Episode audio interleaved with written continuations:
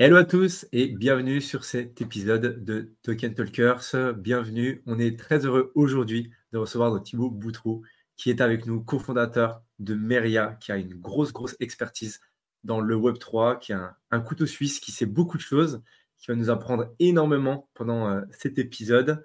Euh, et, pas grand-chose à dire à part euh, très content d'être avec toi. Thibaut, comment ça va? Bah, écoute, ça va nickel. Merci beaucoup pour l'invitation. Merci pour la, belle présentation. Couteau suisse, j'aime bien le nom. C'est vrai que tous ceux qui sont dans l'industrie depuis un moment, ils ont cette euh, casquette un peu couteau suisse parce que bah, forcément, on est parti de pas grand chose et on a dû s'adapter. Donc, j'aime bien le mot couteau suisse. C'est assez adapté. on est d'accord. Je pense que de par tout ce qui a été fait et, euh, la façon dont, ouais, comme tu dis, euh, comme ça fait déjà des années et des années et des années, tu as dû voir des, plein, plein de belles choses, plein de choses aussi un peu plus complexes. Mais, euh, mais trop cool. Trop, trop bien. Euh, est-ce que du coup, on peut commencer un peu à, parler un petit peu de ton parcours, un petit peu, euh, comment est-ce que tu es arrivé? Est-ce que Meria aujourd'hui, bah, c'est une boîte qui est, incroyable. Chez vous faites, vous faites du super job pour l'écosystème. Et si on peut revenir un petit peu bah, sur, sur ton parcours et comment est-ce qu'aujourd'hui tu en es arrivé à, être, à, construire cette, cette boîte qui marche et qui est top? Ouais, bah écoute, moi je découvre cette industrie en, en 2015 de très loin. Alors j'étais d'abord dans le côté plus, euh, plus côté tech. Euh, j'avais découvert l'univers des, euh, des startups et, de la tech de manière générale pendant, pendant mes études et, et donc j'avais rejoint un incubateur de, de startups côté vraiment incubation. Donc je suivais des porteurs de, de projets. Donc ça c'était à Metz et on a suivi un premier projet blockchain donc en, en 2015, un projet qui s'appelait Tresorio. Ça m'a mis un premier pied à l'étrier, mais n'étant pas tech et ce projet euh, ayant des sous-jacents tech assez poussés au départ, j'avoue que j'ai pas trop trop euh, saisi et euh, j'ai pas été plus loin, mais en tout cas, ça m'a donné une une base de, de, compréhension du sujet. Et, euh, et un an après, euh, un peu moins, j'ai rencontré, euh, j'ai rencontré Owen qui, qui venait régulièrement à l'incubateur parce que son frère était incubé avec sa boîte Vivoca qui est spécialisée dans l'IA et la reconnaissance vocale, qui était, qui était dans cet incubateur, donc que je côtoyais au, au, quotidien. Et donc Owen vient régulièrement. On est de la même génération, on se rend compte, ça fit assez naturellement. Lui avait déjà, avait déjà mis un, un, vrai pied dans les cryptos et il en parlait déjà avec beaucoup, beaucoup d'énergie. Et donc, bah, forcément, je m'y mets un petit peu plus, je m'y intéresse un peu plus euh, à, à ses côtés. Et puis, euh, et puis, à un moment, lui, il formalise cette idée qui est, qui est à la base, à la base Just Mining. Euh, donc, nous, on le suit côté incubation au départ. Et au moment où il dit, bon, bah, là, je vais start, il me dit, tu veux venir avec moi? Et en fait, je dis, bon, bah, vas-y, go, je, je, viens, je viens avec toi. Et en fait, ça, ça, c'est comme ça que ça se passe. Et donc, on, on démarre l'aventure. Le, le projet commence à se matérialiser fin 2016 et euh, la boîte se crée officiellement euh, mi-2017 en gros. Donc, euh, donc mi-2017, on part et, et puis il y a un espèce d'alignement des planètes qui fait que que quelques mois après nos, nos débuts, en fait, tu as, le premier bull run médiatique qui fait qu'on est, on est assez vite mis à la fois sous pression, à la fois sous les projecteurs. On a, on a plein, plein, plein de choses qui s'accélèrent très, très vite, ce qui, ce qui à la fois renforce nos convictions, ce qui, ce qui aurait pu nous griller aussi les ailes, mais, mais ça s'est plutôt bien passé. Ouais. Hein, j'imagine. Euh, ça a été, ouais, ça a été comme tu dis, une accélération euh, par, rapport à, par rapport à tout ce qui s'est passé au niveau bull run, etc. Euh, là, on est en train de, de re-rentrer, en tout cas, on a l'impression, dans un, dans un nouveau bull run. Et c'est souvent bah, dans ces moments-là où tous les gens qui ont construit des choses pendant, pendant des années un peu dans l'ombre ou quand personne ne voulait entendre parler de cet écosystème, que là, ça, Ouais, c'est ça. Bah, alors aujourd'hui, on les, euh, on les formalise beaucoup plus et il y a beaucoup plus de narratives autour de, de ces cycles. À, l'époque, pour le coup, 2017, euh, c'est le premier, moi je l'appelle le bull run médiatique parce que c'est vraiment le premier bull run qui a mis, euh, qui a mis Bitcoin et les cryptos sous les projecteurs où on a commencé à le voir dans les médias, en tout cas dans les médias mainstream. Dans, dans les précédents, il n'y avait pas ça. On, on, a vraiment passé un, un seuil critique en termes de mass market en, en, 2017 et donc il y a vraiment eu un, un changement d'échelle à ce moment-là. Mais du coup, quand tu rentrais dans ce cycle-là, c'est vrai que tu avais très très peu de, de, track record et de recul sur euh, comment il fallait gérer ces moments-là en fait. Et, euh, et d'ailleurs, pour, euh, pour l'histoire, nous on a vu, on a vu énormément d'acteurs se lancer dans cette, dans cette temporalité entre, entre mi-2017 et mi-2018. Et il y en a peu qui sont encore là aujourd'hui, tu vois. Et c'est pour ça que on a des liens hyper privilégiés avec ceux qui sont qui sont encore là aujourd'hui, des, des, boîtes qui sont aujourd'hui des, des, des, grosses boîtes où nous on a des liens hyper forts et hyper privilégiés parce que bah on les a connus quand ils étaient euh, quand ils étaient tout petits, tu vois.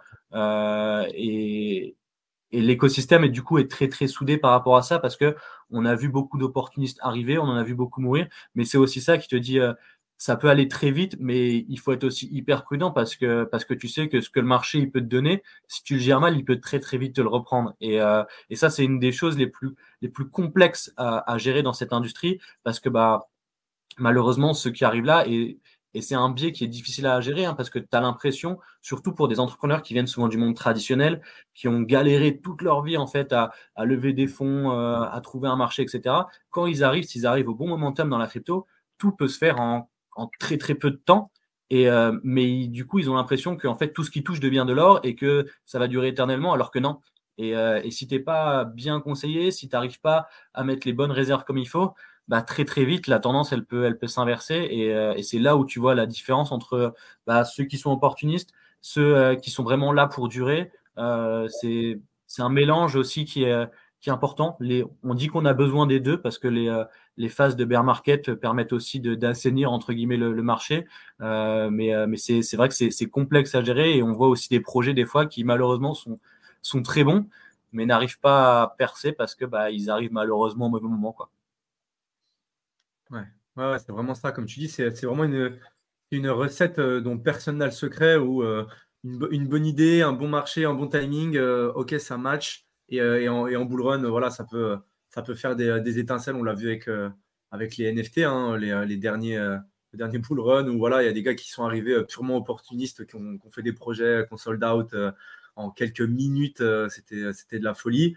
Et derrière, tu avais des gens qui sont arrivés un peu plus tard, qui avaient des projets où fondamentalement euh, un peu plus solides, un peu plus euh, euh, bâtis et vraiment long-termistes, qui au final bah, ont eu beaucoup de mal à, aller au bout de leur idée parce que bah, voilà, le timing était un peu n'était pas, pas optimal. Donc, ouais, moi, je crois, ouais, je crois fondamentalement, à ça.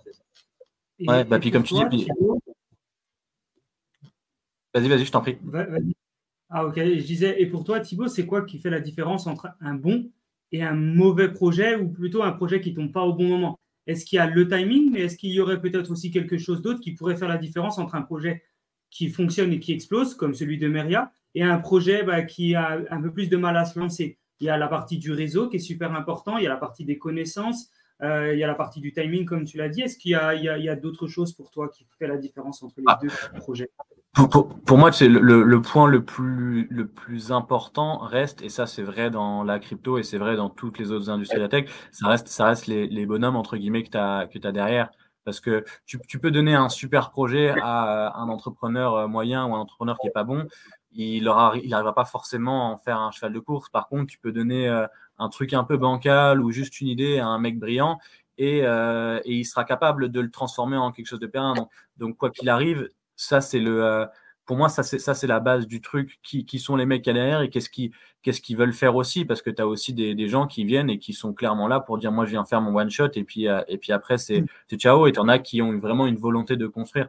Donc, ça, c'est vraiment la, la, base, euh, la base du truc. Et après, si tu as un mec qui est un peu, qui est un peu malin, bah, il, il va avoir cette, cette capacité à à bien, euh, à bien saisir les cycles, euh, à bien mesurer sa temporalité marché. Alors, ça ne veut pas dire que ça marche à tous les coups, hein, parce que tu as, certaines variables que tu peux pas maîtriser. Hein. Celui qui se lance euh, et juste après, il y a, y a UST ou il y a, où il y a ce FTX qui tombe ou quoi, bah, ça, c'est des choses que malheureusement, tu peux pas forcément tu peux pas forcément maîtriser et qui peut compliquer le lancement, mais à ce moment-là, la personne, elle sera capable de, de rebondir. Mais un, un, hyper bon exemple de ça, par exemple, c'est euh, c'est Sorar, tu vois ce, ce rare euh, Nicolas Julia à la base n'est pas un mec de l'écosystème crypto, c'est pas un mec qui a forcément une, une appétence crypto qui est, euh, qui est hyper hyper développée, tu vois, tu le vois pas forcément euh, sur s'exprimer beaucoup sur crypto Twitter, tu vois pas forcément beaucoup aux events crypto, mais c'est un mec qui a compris la narrative NFT avant même que le, le mot NFT soit posé, tu vois, et, et pour autant il n'a pas explosé tout de suite, il a pris son temps et il a fait les choses dans l'ordre. Et tu vois, c'est là où tu vois la différence aussi entre les mecs qui viennent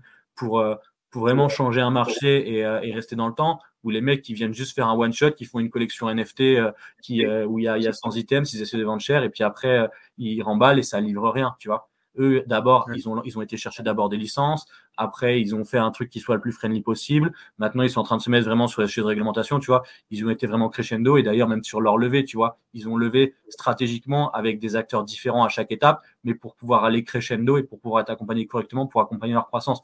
Donc, tu vois, ça, c'est un bon exemple de, euh, de bien saisir le marché et essayer de rester un petit peu indépendant des cycles aussi. Parce que la réalité, c'est que les, les, cycles, plus tu vas durer dans le temps et plus ton objectif en tant qu'entrepreneur, c'est de d'être le moins d'être de moins en moins dépendant de, de ces cycles-là, même si naturellement les cycles ont toujours une importance euh, colossale sur, sur ton activité parce que quand tu es en, en bull market, bah, tout ce que tu fais, euh, c'est comme si tu sous stéroïdes et c'est accéléré euh, x10. Et quand tu es en bear market, c'est plus compliqué. Mais tu peux pas dire à tes salariés, bah, ah là, on est, en on est en boule, je vais pouvoir vous payer trois fois plus, mais par contre, les deux années d'après, on est, on est en bear, donc là, je vous paye deux fois moins, tu vois. Ça n'existe pas. Donc, il faut que tu que arrives à, à, maintenir en fait un, un certain équilibre et c'est surtout ça qui est, qui est dur à trouver. Faut, quand tu es en phase de boule, il faut réussir à, à capitaliser ce qu'il faut pour vraiment grandir, mais sans euh, être trop gourmand pour pas se brûler les ailes. Et à côté, bah, quand tu es, euh, es, en bear, il faut avoir le luxe d'avoir euh, fait les bonnes réserves pour pouvoir dire, OK, bah, maintenant, on va avoir une période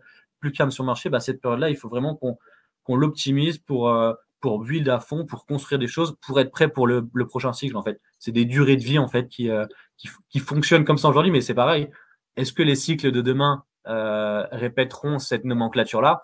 C'est même pas sûr, tu vois. Donc, euh, donc c'est aussi ça qui est compliqué. Ok.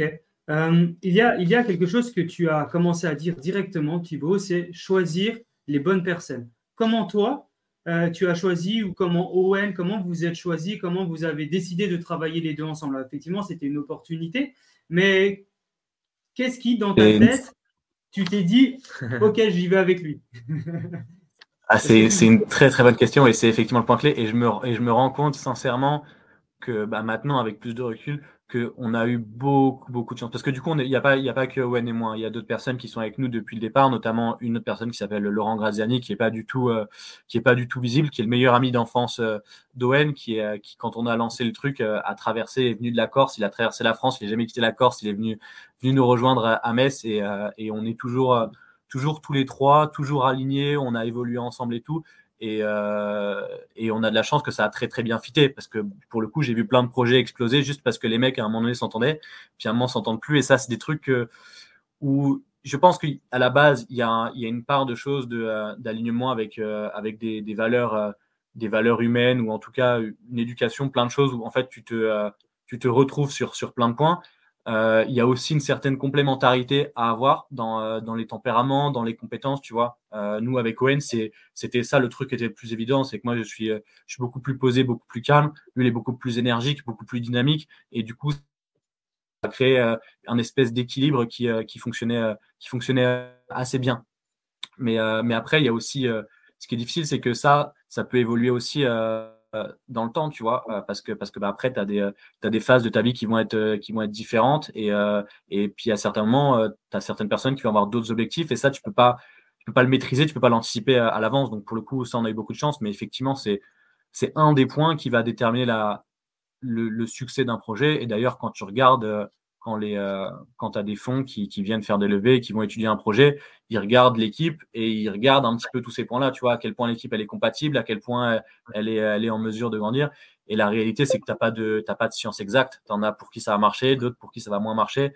Tu en as à certains moments, ça va marcher de leur vie, à d'autres, ça va plus être le bon moment. Donc, euh, tu as plein de choses qui font que ça va marcher. Mais effectivement, nous, on a eu beaucoup de chance. Mais euh, par contre, tu vois, il y, a, un débat sur ça. Est-ce qu'il vaut mieux du coup euh, entreprendre seul et à ce moment-là, tu dépends que de toi ou entreprendre en équipe?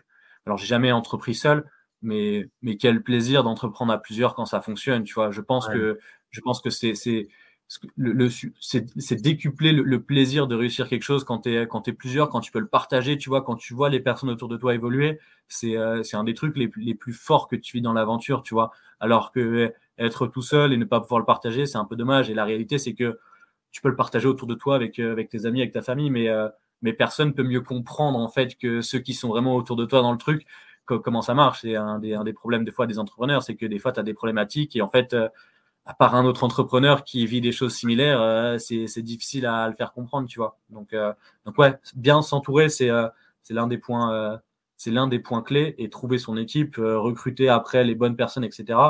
Ça, c'est vraiment, je pense, la partie la plus compliquée de l'équation la partie sur laquelle nous on a perdu beaucoup de temps, on s'est beaucoup loupé hein, sur des sur des recrutements, sur des gros profils. Euh, euh, et en plus, quand on s'est loupé, c'est ça peut tu peux te louper pour plein de raisons. Ce que je dis, c'est que tu peux des fois recruter un mec où tu as l'impression qu'il est bon et en fait tu t'aperçois que finalement il est euh, bah, il n'est pas si bon que ça.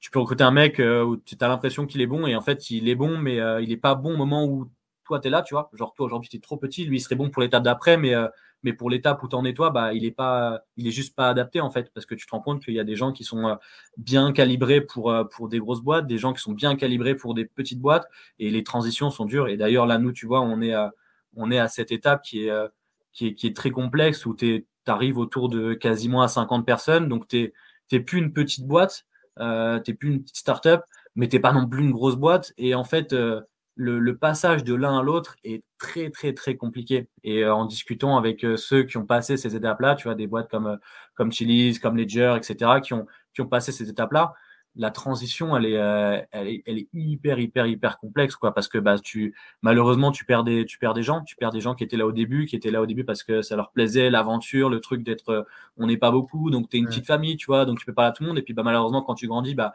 tu perds forcément un petit peu de ça parce que, parce que tout le monde n'a pas les mêmes ambitions et, et, tout le monde va pas se développer de la même manière, et donc bah, du coup, tu perds, tu perds ces liens-là, tu vois. Euh, nous, au tout début, quand on s'est lancé, bah, une connerie, mais si on va boire un verre le samedi soir, on allait boire un verre avec toute l'équipe. Bah, aujourd'hui, tu es 50, tu peux pas aller boire un verre à 50, tu vois. Donc, euh, il y a des choses que tu fais différemment. Ceux avec qui tu as commencé, tu pas forcément les mêmes liens que ceux qui sont arrivés après. Donc, tu as tout de, plein de petits trucs comme ça qui font aussi la vie de l'entreprise, qui sont, qui sont beaucoup plus compliqués à gérer et tu passes beaucoup de temps à, à plus gérer de, de, l'humain, de l'homme, etc., plutôt que de, de gérer la boîte. Donc, c'est aussi. Euh, c'est aussi un, des métiers qui, un métier qui évolue et qui est différent. Et c'est pas du tout la même chose de lancer un projet et de gérer une petite boîte qu'une boîte en phase de transition et qu'une grosse boîte. C'est vraiment des métiers différents. Et c'est pour ça que par exemple Ledger, tu vois, Ledger avait opéré la transition. C'était l'archevêque qui était là au départ. Et puis c'est Pascal Gauthier qui a pris, euh, qui a pris la suite à un moment donné parce que, parce que l'archevêque est, euh, est hyper pertinent, hyper puissant pour lancer un projet. Euh, par contre, tenir une boîte qui a 300 salariés, c'est un truc peut-être qui l'amuse un petit peu moins. Euh, alors que Pascal Gauthier sait très bien faire ça, tu vois. Donc euh, c'est c'est des étapes de vie de l'entreprise aussi où et c'est hyper dur d'avoir, euh, tu vois, moi ça j'admire le, le mec qui a eu la lucidité de dire ok moi maintenant je suis moins pertinent, je me mets un petit peu en retrait et, et si je veux que la boîte elle se développe, je suis peut-être plus la bonne personne, tu vois. Et tout ça, c'est des, des, questions compliquées, des questions qu'on se pose, hein, parce qu'on est en plein dans ces, dans ces trucs-là. Donc, comment ça évolue Tu peux pas maîtriser. Il y a des choses, en plus, nous, on est très jeunes, donc on essaye de se nourrir un petit peu des expériences des autres, parce qu'il y a plein de choses qu'on a, qu'on n'a pas vécu, tu vois, et on tient aujourd'hui un discours qui est euh, différent de celui qu'on aurait tenu euh, euh, il, y a, il y a trois ans et qui est certainement différent de celui qu'on tiendra dans trois ans. Donc, donc c'est ça aussi qui est, qui est, qui est délicat, mais, mais, en tout cas, c'est hyper intéressant à vivre. Ouais. humainement, humainement c'est c'est de la remise en question, c'est des discussions, c'est au final, c'est il n'y a pas de réponse, c'est comme tu dis, il n'y a pas de réponse exacte. En fait, c'est toujours bon, bah, on déplace le curseur, on déplace un peu, on regarde qu'est-ce qui se passe. Ok, peut-être en fait un peu plus de ci, un peu moins de ça, et encore plus euh, quand c'est avec de l'humain. Euh, voilà, c'est un, un, l'humain, c'est, une sacrée machine, c'est une sacrée, euh, une sacrée matière première avec laquelle il faut travailler. Et, et avec ouais, un humain plus un humain, c'est, c'est pas un plus un, c'est un fois fois dix choses en fait. J'ai toujours tendance à dire que quand tu rajoutes une personne, tu, tu, tu ça multiplie l'équation entre guillemets. C'est pas et c'est pour ça que, pour revenir au point d'avant, c'est hyper important de, bien s'entourer parce que il faut que tu arrives à avoir autour de toi les, gens avec qui tu peux, euh, tu peux, tu peux vraiment communiquer, tu, tu peux vraiment avancer. Tu vois, si tu as quelqu'un à côté de toi et que quand il y a quelque chose qui va pas, tu peux pas lui dire ou c'est compliqué de lui dire, bon, ça va être très très compliqué euh, d'avancer. Et inversement, si toi tu fais une connerie, si l'autre personne elle, n'ose pas venir te dire, c'est aussi très compliqué. Tu vois. Et nous, c'est un truc euh, qui est qu'on a réussi à, à créer, à garder, c'est que entre Laurent, Owen et moi, il y a il y a, zéro ego, il n'y a pas de filtre. C'est-à-dire que si un moment il y en a un, il fait un truc, on n'est pas d'accord, on peut se le poser très facilement. Et on sait que s'il y en a un, il vient nous faire une réflexion, c'est pas pour nous rabaisser ou c'est pas pour quoi que ce soit. S'il nous le dit, c'est parce qu'il y a vraiment un point. Et à ce moment-là, bah, on peut discuter, on peut discuter de manière constructive. Et puis bah, après, on est suffisamment intelligent pour dire, OK, bah, si factuellement il me dit que ça, ça, ça, ça, ça, OK, peut-être qu'il a raison, tu vois. Et, et il faut être capable de s'entourer avec des gens avec qui tu peux avoir, tu peux avoir ce débat-là parce que sinon, c'est très compliqué d'avancer. Hein. Et au jour d'aujourd'hui, vous êtes les trois avec le même, le même nombre de parts? Il n'y a pas quelqu'un qui a plus que l'autre. Euh, non, Owen, Owen, est, majoritaire parce que le projet, euh, le projet naît de lui et, c'est lui qui est à l'origine. Et, et, nous, on est un peu des, pièces rapportées. Quoi. Donc, on est à la fondation avec lui, mais, le projet, c'est lui, qui le, c'est lui qui le construit et qui le structure à la base quand même. Mais malgré tout, vous arrivez à communiquer. C'est ça qui est ah, bien sûr, bien sûr, ouais. Ouais, ouais, puis il n'y a pas de. Y a pas de le fait qu'il y ait un qui est plus que l'autre, il peut, il peut vouloir dire Moi, je suis majoritaire, j'explique, c'est comme ça que ça se passe, et pas autrement. Et là, tu dis tout le contraire. Non, non, nous, on est toujours sans cesse en train de parler, communiquer et apprendre ensemble. Félicitations. Non, toujours. De toute façon, l'ennemi, un des ennemis de l'entrepreneur sur ça ou des équipes, c'est l'ego. Hein. Et euh, mais c'est très compliqué de, réussir à pas avoir d'ego avec, euh, avec quelqu'un. Et, euh, et, quand tu arrives à avoir ça, c'est c'est royal. même s'il en faut toujours de temps en temps, parce qu'il faut être capable aussi de, de s'affirmer, être capable de dire, mais il faut être capable de le mettre de côté quand il faut, tu vois. Et, et c'est très très bon. Et c'est aussi ça que tu vois, nous, tu vois, quand on rencontre aujourd'hui des, des fois des gens qui ont des projets ou des trucs, et, ça, c'est un point hyper important où euh, on a encore eu l'exemple récemment avec un mec où, euh, où il vient, il veut faire un truc et tout, ok, euh, il te pose des questions, donc, et, toi, tu le, tu le challenges, tu lui poses des questions, alors des trucs qui sont parfois plus ou moins agréables à entendre, et tu vois en fait le, le rapport que la personne est là, où tu en as, ils vont, ils vont se braquer et ils vont dire, ouais, tu veux, je me descends pas.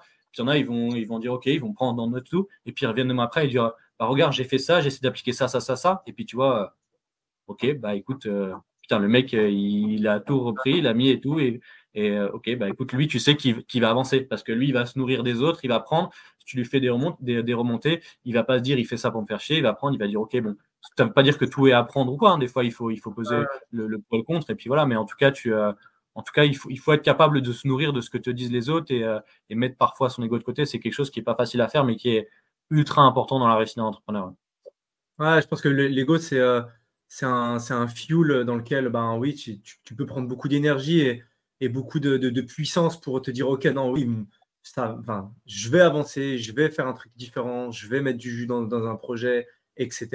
Et c'est ça aussi qui permet, je pense, aux, entrepreneurs de, de, quand même euh, avoir cette volonté, euh, justement, bah, de sortir de, d'un cadre qui est normal et puis, entre guillemets, euh, et, d'aller faire quelque chose de différent. Mais comme tu dis, c'est à double tranchant, c'est-à-dire qu'il faut quand même savoir des fois le dire, bon, bah, je le range, mon ego, je suis capable d'écouter les autres, de prendre du feedback, je, suis enseignable, entre guillemets. Je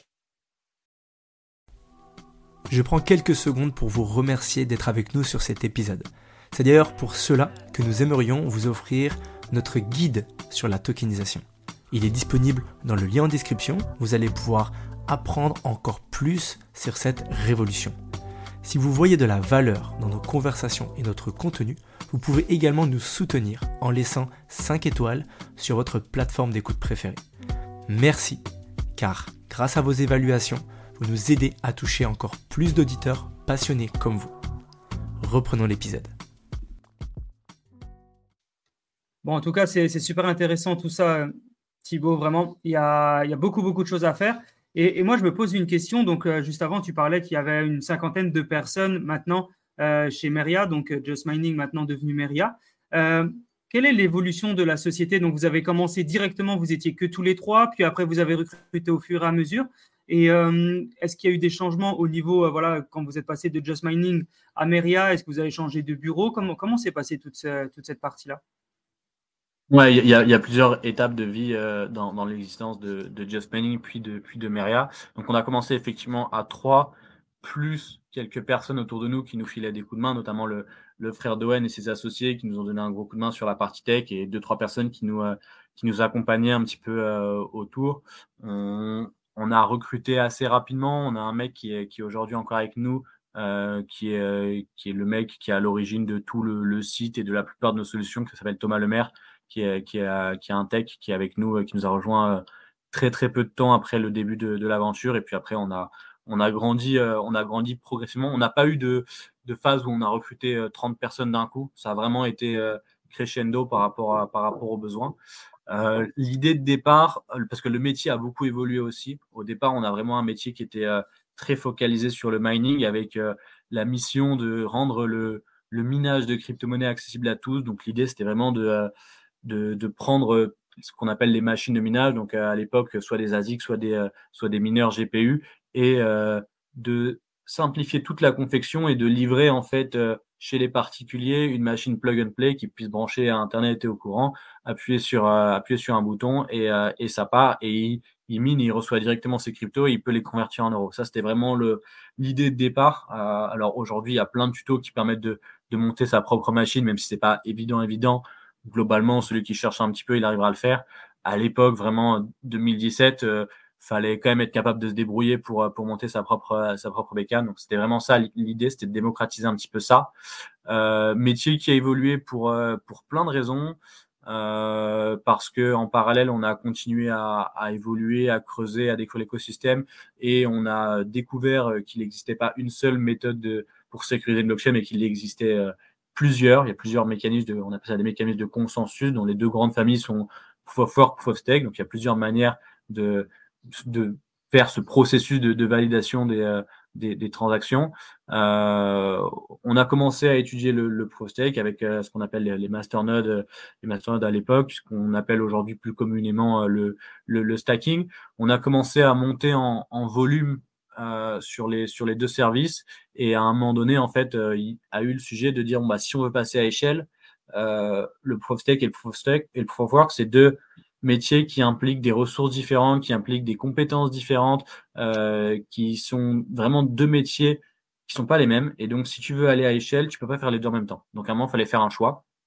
Et donc, ce choix-là, on l'a fait en 2019 par rapport, par rapport pour diverses raisons. Nous, on a plutôt pris l'orientation à ProfTech, alors que ça veut pas dire qu'on a moins de conviction sur le proof of work. C'est juste que par rapport à, à ce qu'on avait entre les mains et à ce qu'on voulait faire et ce qu'on se sentait capable de faire, on, on estimait qu'il y avait plus de choses à faire à ce moment-là sur le proof of, euh, le proof of stake, parce que le proof of work, c'est un, métier qui est beaucoup plus euh, industriel, euh, qui a des, euh, beaucoup de contraintes géographiques, beaucoup de contraintes politiques. Enfin, c'est vraiment, c'est vraiment un autre monde qui est hyper, hyper passionnant. Je sais pas si vous avez déjà reçu des, des mineurs de, de crypto dans, dans le podcast, mais, mais ça vaut le coup parce que vraiment, ce qui, le minage, c'est un métier qui en vitrine semble très simple, qui en coulisses, il y a, c'est d'une complexité, mais c'est hyper, hyper, euh, hyper passionnant. Mais voilà, donc nous, on a, on a pris l'autre, l'autre direction.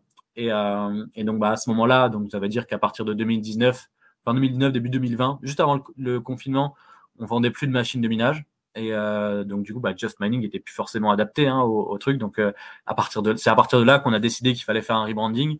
Mais euh, pour que ce soit bien assimilé, on voulait d'abord développer d'autres services et se préparer bien à la transition. C'est pour ça que le rebranding est arrivé beaucoup plus, euh, beaucoup plus tard pour que la transition soit, soit la, plus, euh, la plus smooth possible. Donc Meria est apparu que euh, fin d'année dernière, donc en 2000, décembre 2022.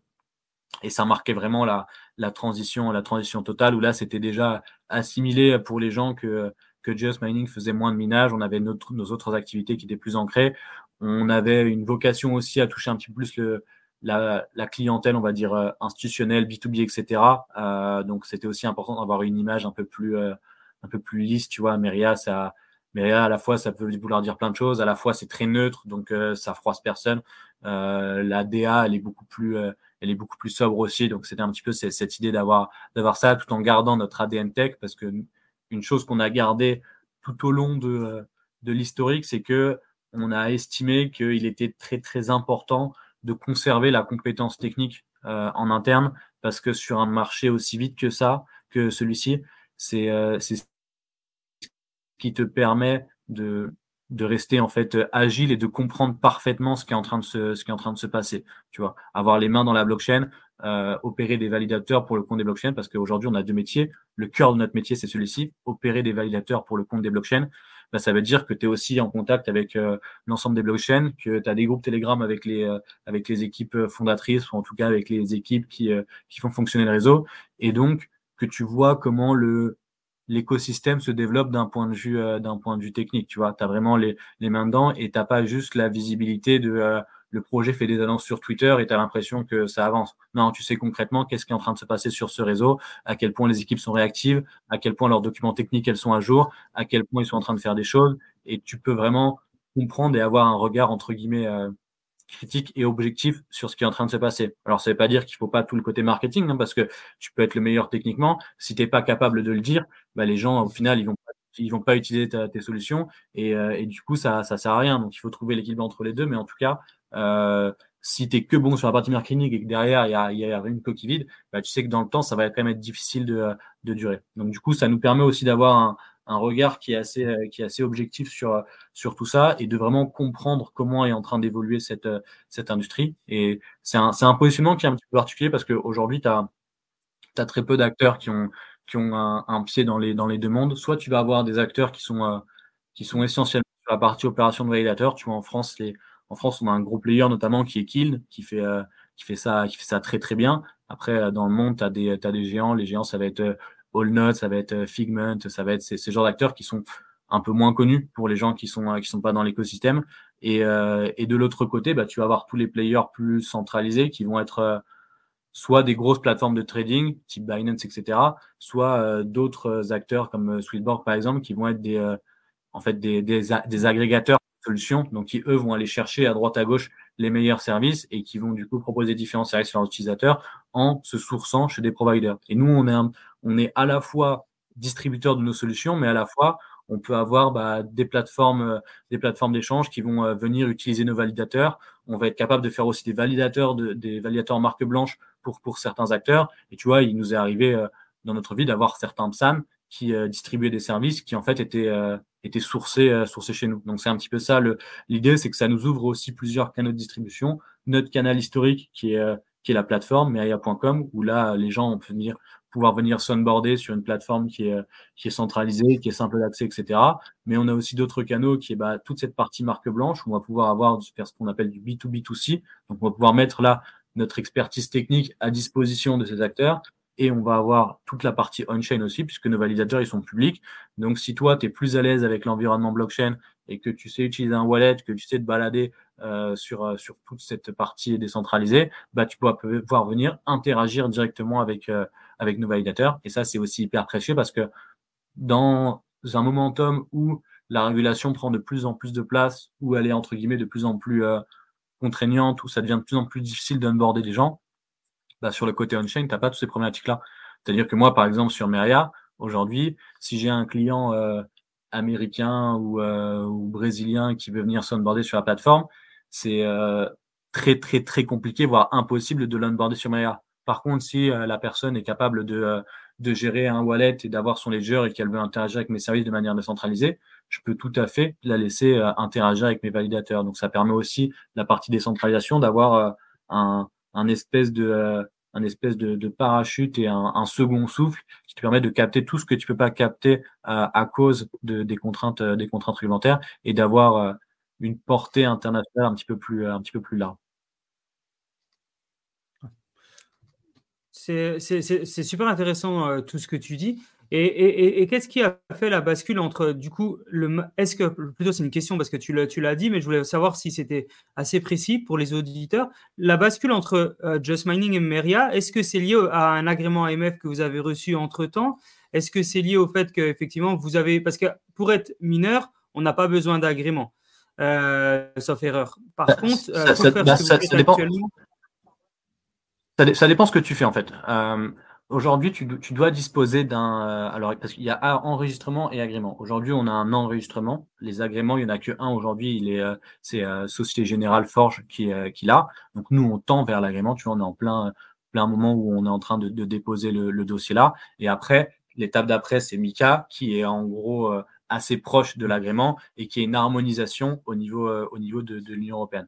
alors déjà, nous, quand on a commencé, tout ça n'existait même pas. Donc, si tu veux, euh, quand on commence l'activité, ça se, euh, la, réglementation euh, a de limites que ton éthique, en fait. C'est-à-dire que soit tu veux faire des choses bien et tu essayes de faire en sorte que ce soit à peu près correct et convenable, soit tu pouvais faire un peu n'importe quoi parce que parce qu'il n'y avait aucune règle. Donc, donc, on a dû se mettre en conformité. Donc, ça, c'est quelque chose qui est, qui est extrêmement, extrêmement compliqué aussi quand tu, quand tu découvres ça. Et c'est d'ailleurs pour ça qu'on voit aujourd'hui les premiers agréments pourquoi c'est Société Générale Forge qu'il a et pourquoi c'est pas un pure player Parce que c'est des acteurs qui ont euh, déjà une culture conformité qui est, euh, qui est développée au paroxysme intérieur, parce que c'est des banques, parce qu'ils ont déjà toutes les ressources humaines, tous les outils, etc. Et donc, c'est entre guillemets beaucoup plus facile pour eux d'aller vers, vers ces solutions-là. Et en plus, ils n'ont pas de produits. Enfin, ils sont pas de produits. Ils ont très peu de flux en tout cas. Donc, c'est beaucoup plus facile de déposer euh, un agrément ou un enregistrement quand tu pars de flux vierges contrairement à des pure players comme nous, comme l'ont été euh, CoinHouse, comme euh, le son Binance, etc., où bah, tu as déjà des flux passés. Donc, il faut que tu arrives déjà à clarifier tous tes flux passés. Donc, si tu as fait n'importe quoi dans le mmh. passé, c'est compliqué. Et, euh, et, en plus de ça, tu n'as pas forcément euh, toute la culture conformité de ces grands groupes. Tu n'as pas forcément tous les outils. Donc, tu dois incrémenter des choses au fur, au fur et à mesure. c'est beaucoup de coûts, c'est beaucoup de ressources. Et donc, c'est pour ça que ça prend un petit peu plus, euh, un petit peu plus de temps. Et c'est pour ça que d'ailleurs, on, on, participe euh, très activement à tous ces échanges-là parce que bah, on essaye de faire comprendre aux régulateurs que oui, il faut tendre vers ça, mais attention parce que bah, faut pas non plus brûler les étapes parce que si on veut mettre tout de suite euh, tous les critères d'exigence maximum, vous allez perdre tout le monde et au final, il y aura plus d'innovation. Et on va se retrouver dans quel scénario? On va se retrouver dans le scénario où ça va pas tuer l'écosystème, ça va tuer l'écosystème localement, il va se développer ailleurs. Du coup, les investisseurs, ils vont devoir investir ailleurs.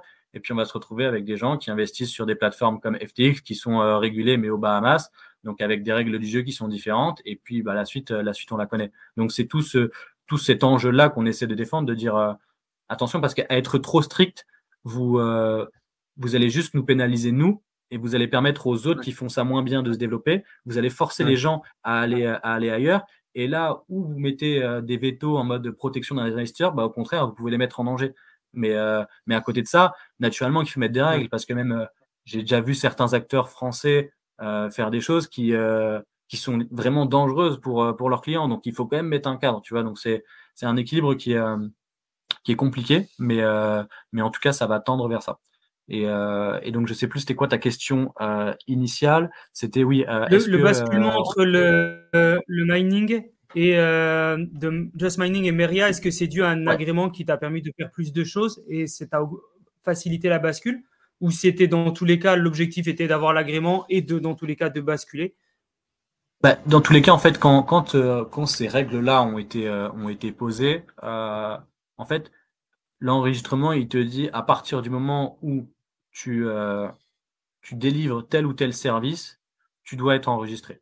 C'est pas toi qui choisis, c'est si tu délivres ça, ça, ça ou ça, tu dois être. Donc, dans les, dans les critères qu'il y a, il y a est-ce que tu fais de la conservation pour le compte de tiers Donc, est-ce que tu détiens des crypto-monnaies pour le compte de quelqu'un d'autre Il y a est-ce que tu permets de faire euh, des échanges euh, euro-crypto, donc fiat contre crypto Est-ce que tu permets de faire des échanges crypto-crypto Et est-ce que tu fais du conseil sur la crypto? Ça, c'était euh, ça, c'était optionnel. Et il y en a un, un quatrième qui est je crois que si tu opères une plateforme de, euh, en gros, une plateforme de, trading avec des ordres, etc. Donc celui-ci, nous, on l'a pas parce que ça nous concerne, ça nous concerne pas. Mais du coup, nous, on répondait à trois cases puisque nous, à la fois, on conservait des cryptos pour le compte de tiers, à la fois, on permettait à des gens de rentrer en euros et d'acheter des cryptos et à la fois de faire la sortie. Et en même temps, on permettait aussi de faire des champs internes. Donc à partir de là, quoi qu'il arrive, on était obligé de devoir, de devoir se mettre en conformité et de tendre vers ces agréments. Donc c'était même pas une, une question de transition ou quoi, et c'est même pas une question de est-ce que tu es euh, est-ce que tu es une plateforme, est-ce que tu es un mineur ou quoi? C'est à partir du moment où tu euh, réponds à l'un de ces critères-là, tu dois te mettre euh, en conformité en, conséquence.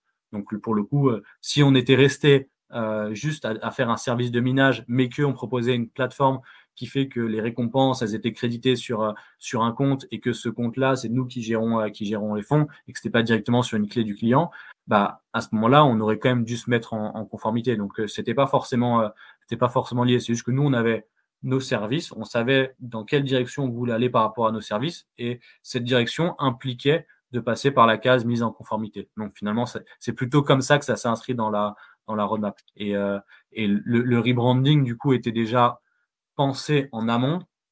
Enfin, il n'était pas, il pas posé, on savait pas que ça serait mérité, etc. Mais on savait déjà, avant de passer en conformité, qu'à un moment donné, Just Mining ne serait plus Just Mining et allait évoluer vers, euh, vers une autre appellation, puisque le nom Just Mining ne correspondait plus euh, réellement à l'activité qu'on était en train de qu'on était en train d'opérer. Donc euh, donc c'était plus dans plus dans ce cadre-là que ça se faisait. Yes. Et, et, du coup, bah justement, pour, pour rebondir un petit peu sur, sur ça, sur les activités aujourd'hui, si, tu veux, si, tu veux, si tu devais pardon, définir les activités que vous proposez au Que ce soit pour du B2B, que ce soit pour du B2C, etc. quelles sont un peu les, solutions pour les, les, les, auditeurs qui, découvrent Meria? Du coup, pour, donc pour reprendre, on, a, on a deux métiers. On a un premier métier qui est un métier technique, qui est opérer des validateurs pour le compte des blockchains. Donc ça, c'est le cœur de notre métier. Et on a un second métier qui est du coup plus financier, qui est en fait une, une interprétation, une traduction de notre métier technique, qui est proposer des solutions d'investissement crypto euh, à destination du plus grand monde, du plus grand nombre. Donc à la fois des particuliers, à la fois des, euh, à la fois des entreprises. Donc ça, ça se matérialise sur une plateforme qui s'appelle Merian.com. On a trois canaux de distribution. Donc la plateforme, euh, Meria.com, où là, tu vas pouvoir venir en tant que particulier ou en tant qu'entreprise. Tu vas pouvoir euh, créer un compte très facilement. Tu vas avoir une interface ultra simplifiée, comme si tu étais sur une néobanque, et tu vas pouvoir investir dans les cryptos de manière, de manière assez simple. Tu vas avoir une diversité de, de services. C'est aussi l'avantage des cryptos aujourd'hui, c'est que euh, si tu veux euh, aller prendre beaucoup de risques, tu as des solutions d'investissement qui répondent à ça. Si tu veux y aller plus pour euh, une exposition entre guillemets gentille, alors pas bon père de famille, parce que quoi qu'il arrive, quand tu restes dans la crypto, tu es sur des actifs risqués. Mais en tout cas, si tu veux aller juste sur une, une diversification de ton patrimoine, bah, tu vas aussi avoir des solutions qui répondent à ça. Donc on on a une diversité de, services sur la plateforme, soit juste de l'achat spot, soit des produits à rendement, euh, soit du stacking, soit du, soit du lending dans la DeFi. On a aussi des mandats de gestion, tu vois, pour des gens qui veulent, euh, qui ont des, patrimoines un petit peu plus conséquents et qui veulent, qui veulent pas du tout gérer le, portefeuille. Bah là, du coup, on va pouvoir nous avoir, on a des gestionnaires en interne qui vont, euh, qui vont gérer l'intégralité du, du portefeuille. Donc ça, c'est vraiment tout ce qui va se placer sur la partie plateforme. On a un autre métier qui est plus un métier intermédiaire où là, on va avoir, on va distribuer nos solutions à travers soit des conseillers en gestion de patrimoine, des family office, etc. Donc, des gens qui vont conseiller des clients euh, qui ont à un moment donné des problématiques de diversification de patrimoine et qui veulent s'orienter vers la crypto, mais qui ne savent pas forcément comment faire. Donc, eux vont derrière euh, avoir recours à des PSAN comme nous pour pouvoir exposer leurs clients à de la crypto. On a, par exemple, tout ce qui va être aussi euh, des, des néobanques ou des, ou des fintech qui, qui ont un catalogue produit qui va être assez diversifié et qui veulent à un moment donné mettre de la crypto, mais ils veulent pas aller s'embêter, aller chercher tout, euh, tous les agréments, parce que finalement, s'ils doivent aller chercher des agréments ou des enregistrements pour tous les, euh, tous les services qu'ils veulent délivrer, bah, c'est pas c'est pas viable. Donc à ce moment-là, ils vont avoir des ils vont avoir des providers ou des, ou des partenaires. Et nous aujourd'hui, on a le tissu technique et réglementaire qui leur permet bah, en fait de brancher les tuyaux chez eux et de leur permettre de distribuer de distribuer des, des cryptos. Donc c'est aussi une des raisons pour lesquelles tu vois on a gardé l'expertise technique parce qu'on savait que bah, du coup, en gardant l'expertise technique, on pouvait faire ça. Si on était juste un agrégateur, on pouvait pas euh, distribuer de manière, euh, de, manière indirecte comme ça. Et puis, on a toute la partie on-chain où tous nos services, on les propose aussi de manière décentralisée. Et d'ailleurs, on, a des choses qui vont sortir là, cette année, normalement, fin Q1, début Q2, sur la partie on-chain où, euh, où on a vraiment volonté de, de développer encore un petit peu plus cette, cette partie-là. Parce qu'aujourd'hui, si tu veux, en termes de, de répartition de l'activité pour que tu aies un ordre d'idée.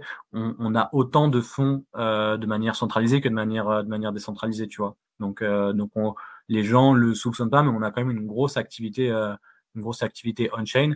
Euh, et c'est un, c'est un monde qu'on connaît, qu'on connaît assez bien. Donc, donc je pense qu'il y a beaucoup, beaucoup de choses à, à faire là-dessus et que c'est assez sous-estimé. Et tu as, moins de concurrence en plus. Et en plus, tu n'as pas de barrière géographique. Donc, c'est-à-dire que si à un moment donné, pour X ou Y raison, la régulation devient très euh, contraignante en France ou euh, ou te permet plus d'exister comme tu veux, bah, en fait, nous, quoi qu'il arrive, on sait que on a un seuil d'activité qui est maintenu grâce à tout ce qu'on est en train de faire euh, on-chain. Donc, c'est aussi euh, une manière de, de se sécuriser, de se diversifier, de dire, bah, on n'a pas tous les œufs de, de, dans le même panier. Et si à un moment donné, ils mettent des trop grosses barrières au niveau réglementaire, bah, on aura le temps de se mettre en conformité. Et pendant ce temps-là, bah, la boîte, elle continue à tourner. On a toujours des revenus qui sont liés à l'activité on-chain. Et donc, on peut continuer à délivrer des services. Quoi.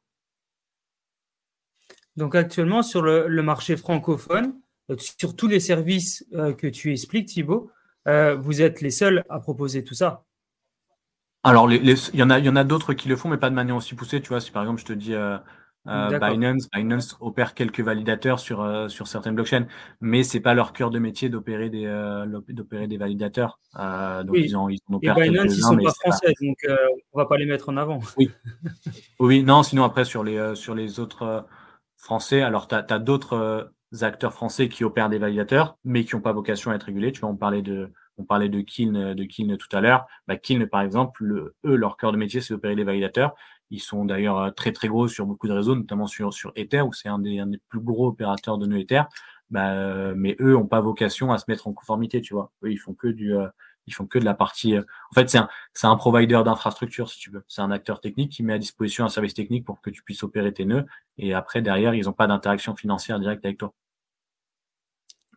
Ouais, c'est super, c'est super intéressant. Et donc, du coup, disons que vous, êtes quasiment les seuls dans l'écosystème à proposer ça. Est-ce qu'il y a encore une marge d'évolution pour Meria?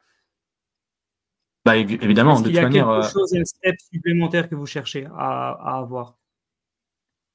Bah, ou de toute manière, oui, tu as une première, une première grosse étape de développement qui est, qui est la partie réglementaire. C'est-à-dire que, que là, tu as les prochaines étapes qui sont, euh, qui sont l'agrément et MICA. C'est euh, c'est clairement euh, un autre level par rapport à l'enregistrement. C'est-à-dire que tu, vas sur des, sur des exigences de conformité qui sont, qui sont beaucoup, beaucoup, beaucoup plus lourdes. D'ailleurs, aujourd'hui, tu as une centaine de PSAN en France. Honnêtement, je pense que tu as aujourd'hui, vraiment euh, au moment où on se parle, dans les dispositions actuelles, tu as, moins de la moitié qui est, euh, qui est calibrée pour aller vers, euh, pour aller vers l'agrément. C'est c'est extrêmement, extrêmement compliqué. Et au-delà d'extrêmement compliqué, c'est c'est beaucoup, beaucoup de ressources. C'est-à-dire que si tu es pas capable d'aligner plusieurs centaines de milliers d'euros par an en termes de mise en conformité, c'est-à-dire le coût des outils pour répondre aux exigences, euh, le, coût des ressources humaines qu'il te faut pour pouvoir faire ça, les coûts juridiques, etc., etc., bah, il faut déjà être capable de faire du chiffre d'affaires pour financer tout ça, tu vois. Alors, tu peux faire une levée de fonds qui te permet de financer une partie, mais après, derrière, à un moment, tu vas te retrouver sur une problématique parce que c'est pas des coûts qui sont one shot, c'est des coûts qui sont récurrents dans le temps. Donc, à un moment donné, il faut quand même que tu sois capable de développer l'activité pour pouvoir répondre de ces coûts-là. Et, euh, et, si tu fais juste, euh, si tu as juste assez pour financer ta mise en conformité, tu n'auras pas assez pour faire du commercial, pour présenter ton produit, et donc tu auras du mal à, auras du mal à faire du chiffre. Donc, euh, donc y a, tout ça va, va, va, faire aussi un, un remue-ménage assez important, je pense, dans, dans l'industrie. Donc ça, nous, c'est la prochaine étape. Et après, on a, là, on a plusieurs échéances avec des, avec des nouveaux services qui vont, qui vont sortir, avec une, un développement plus, plus appuyé de nos services de nos services on-chain dans l'idée de défendre le discours suivant qui est de dire aujourd'hui moi j'ai des convictions sur certaines choses, tu vois, sur la partie décentralisation, j'ai des convictions. Mais en fait, euh, si toi tu veux investir dans les cryptos, entre guillemets, mes convictions, tu t'en, moques. Ce qui est important, c'est euh, que tu comprennes c'est quoi les avantages d'être dans un environnement centralisé, c'est quoi les avantages d'être dans un environnement décentralisé, c'est quoi les inconvénients des deux. Et une fois que tu as tous ces éléments-là, bah, par rapport à ton profil à toi, dans quel environnement en fait tu es plus à l'aise de, naviguer, en sachant que tu peux aller un peu dans l'un, un peu dans l'autre, en sachant que tu peux passer de l'un à l'autre. Mais du coup, nous, l'idée, c'est plus d'aller voir les gens et de leur dire, OK, tu veux t'exposer à la crypto, euh, oui ou non? Si oui, de quelle manière tu veux le faire? Et il existe différentes manières de le faire. Bah, si tu vas dans cet environnement, tu as, ces dispositions-là. Si tu vas dans cet environnement, tu as ces dispositions-là. Nous, dans tous les cas, on est capable de t'apporter des solutions dans les deux cas. Mais le but, je vais pas te forcer à utiliser un ledger et à être dégène à fond si tu n'es pas à l'aise avec, euh, avec un wallet. C'est pas, c'est, pas le but et ça n'a pas de sens. Et de l'autre côté, si tu es déjà plus à l'aise et que tu veux monter en compétence, je vais pas te forcer à rester sur une plateforme centralisée euh, si la logique veut qu'à un moment donné, tu montes en compétence et que tu sois capable de gérer tes propres clés, tu vois. Et du coup, ça nous permet, nous, d'être en plus hyper, euh, hyper faire avec les clients parce que j'ai pas de. tu vois, si j'ai un client qui, parce que ça, c'est un, vrai sujet aussi hein, pour les plateformes centralisées. C'est, imagine, tu as un client qui, vient, qui est, qui est, débutant dans les cryptos et qui, euh, qui demain vient à gagner euh, beaucoup d'argent parce que voilà, il est arrivé au bon moment, euh, les, cryptos ont pris de la valeur et, donc bah, il est arrivé, nous c'est arrivé des clients qui mettaient quelques dizaines de milliers d'euros et qui se retrouvent avec des patrimoines, des patrimoines colossaux. Bah, naturellement, si sur une année, tu as gagné plus avec les cryptos que dans ton métier, il y a beaucoup de gens qui vont se dire ça vaut peut-être le coup que euh, j'accorde plus de temps à la crypto. Et donc, naturellement, ils vont creuser, ils vont monter en compétences. Et puis, quand tu montes en compétences, ce qu'on t'explique et l'idéologie de la crypto, c'est euh, bah, ne laisse pas tes fonds sur une plateforme centralisée. Euh, apprends à gérer tes trucs par toi-même. Tu peux faire certains services de manière décentralisée. Tu peux conserver tes cryptos. Euh, tu n'as pas besoin de, de, faire confiance à un tiers. Et en fait, si tes services ils se limitent à du centralisé, bah, d'un côté, tu es convaincu par cette idéologie. D'un autre côté, tu es bloqué par le fait de si ton client il se barre, bah, tu, perds, tu perds de l'argent parce que toi, tu gagnes de l'argent quand, il est, quand il est sur ta plateforme. À partir du moment où il sort de ta plateforme, tu gagnes plus d'argent. Et donc, tu te retrouves dans un truc qui est un petit peu, euh, qui est un petit peu chiant parce que d'un côté, c'est logique qu'il sorte s'il monte en compétence, il a compris qu'il ne doit pas laisser de fonds sur la plateforme mais d'un autre côté, c'est chiant pour toi parce que ça dévalorise entre guillemets un peu ta, plateforme et ton service si le mec il sort et tu vas gagner moins d'argent. Et donc tu te retrouves dans un truc où tu es, où es bloqué et c'était euh, c'était chiant pour nous à un moment donné de dire putain, la bonne décision pour lui si je suis à la place et qu'il faut sortir, mais d'un autre côté, pour moi, c'est pas bon qu'il sorte. Et du coup, tu es dans une position un petit peu délicate qui est pas où du coup, tu es plus faire pour le client. Et donc, du coup, bah, le fait d'avoir ce positionnement-là, c'est de dire ok, bah, tu es monté en compétence, trop bien. si tu veux sortir, tu peux sortir et puis sort. Et en fait, euh, si tu veux, tu peux continuer à interagir avec moi de manière centralisée, de cette manière, de cette manière et tout. Et là, globalement, le mec qui a, qui a gagné à tes côtés, il le fera toujours. Et même si ton validateur, euh, il a euh, un petit pourcentage de moins de rendement que celui qui est à côté ou quoi, ou qui va être, qui va prendre un petit peu plus de frais, il ira quand même chez toi parce que parce que il a compris ça. Et donc du coup, ça c'est hyper hyper important. Et puis ce que tu te rends compte après, c'est que tu as aussi des gens qui sont même des mecs qui sont qui sont full crypto, qui, euh, qui à un moment donné vont se dire bah allez, je remets un peu sur la partie centralisée quoi qu'il arrive parce que de toute manière j'ai d'autres trucs et donc je peux pas tout gérer en même temps, donc euh, je te remets un petit peu un petit peu chez toi et on récupère comme ça des plein de gens. Donc euh, donc ce, on, on, tend de plus en plus vers ça et donc ça aujourd'hui on peut le faire, mais c'est pas encore ultra optimisé parce que l'environnement décentralisé est encore relativement complexe et donc on, on là on, on, a plusieurs choses qui devraient sortir cette année qui visent à, à simplifier vraiment, vraiment les, deux mondes, à bien montrer qu'on est capable de faire les deux et, euh, mettre en avant ce, discours-là pour aussi pousser les gens, entre guillemets, de manière générale, à, plus de transparence et pousser les gens aussi à monter en compétence, tu vois. ok. C'est très intéressant. En tout cas, on voit qu'il y a de l'ambition, qu'il y a des nouvelles solutions qui arrivent euh, qu'on est loin d'être à la fin de la, de la croissance de Meria et, c'est super intéressant pour les auditeurs et, euh, et pour les, les, clients actuels et les futurs clients qui, qui voient qu'ils travaillent avec une société qui a plein d'ambition et qui veut continuer à, grandir. Quand, quand, on parle de, régulation juste, juste avant, tu expliquais que pour l'instant, tu ne peux pas recevoir des clients américains. Est-ce que c'est tout simplement euh, une volonté de votre part? Est-ce que c'est une, un blocage sur de la réglementation? Est-ce que c'est quelque chose qui peut arriver par la suite? Alors, pour, avec les Américains, c'est un cas particulier hein, où c'est très très compliqué de, de traiter quoi qu'il arrive avec des Américains quand tu es sur des, mm. sur des marchés financiers, peu importe le secteur, hein, que ce soit crypto ou que ce soit, ou que ce soit de, des, des actions en bourse ou, quoi que ce soit. C'est, il faut que tu sois réglementé sur le sol américain et, et les règles du jeu sont, sont vraiment vraiment très très différentes. Et donc il faut avoir, il faut avoir une, faut avoir une présence sur le sol américain. Il faut avoir des, enfin, c'est toutes des dispositions qui sont tellement complexes que euh, rares sont ceux qui ont vraiment envie d'y aller sur des services financiers. Euh, et la réalité, c'est que de toute manière, il y a déjà vraiment matière à faire euh, au niveau français slash européen avec Mika pour avoir besoin de se, diversifier sur, euh, sur des clients américains. Alors après, les seuls, si tu veux, la seule typologie de clients américains que je vais pouvoir, avec lesquels je vais pouvoir traiter, ça va être ça va être celui qui est, qui est expatrié, qui est en fait français, mais qui vit, euh, qui vit aux US, mais qui va peut-être être encore résident euh, fiscal français, ou tu vois, ce, ce, genre de choses. Mais en tout cas, un, un résident fiscal américain ou euh, un mec de nationalité américaine, aujourd'hui, impossible. Et c'est tellement contraignant qu'on n'a même pas envie d'y aller. Mais voilà. Et après, tu as plein de, as plein de zones, en fait, tu as des, as des listes, ce qu'on appelle le, le GAFI qui pose des, des listes euh, des listes noires, des listes grises, etc. Donc avec des pays avec lesquels tu as le droit d'entrer en relation ou pas.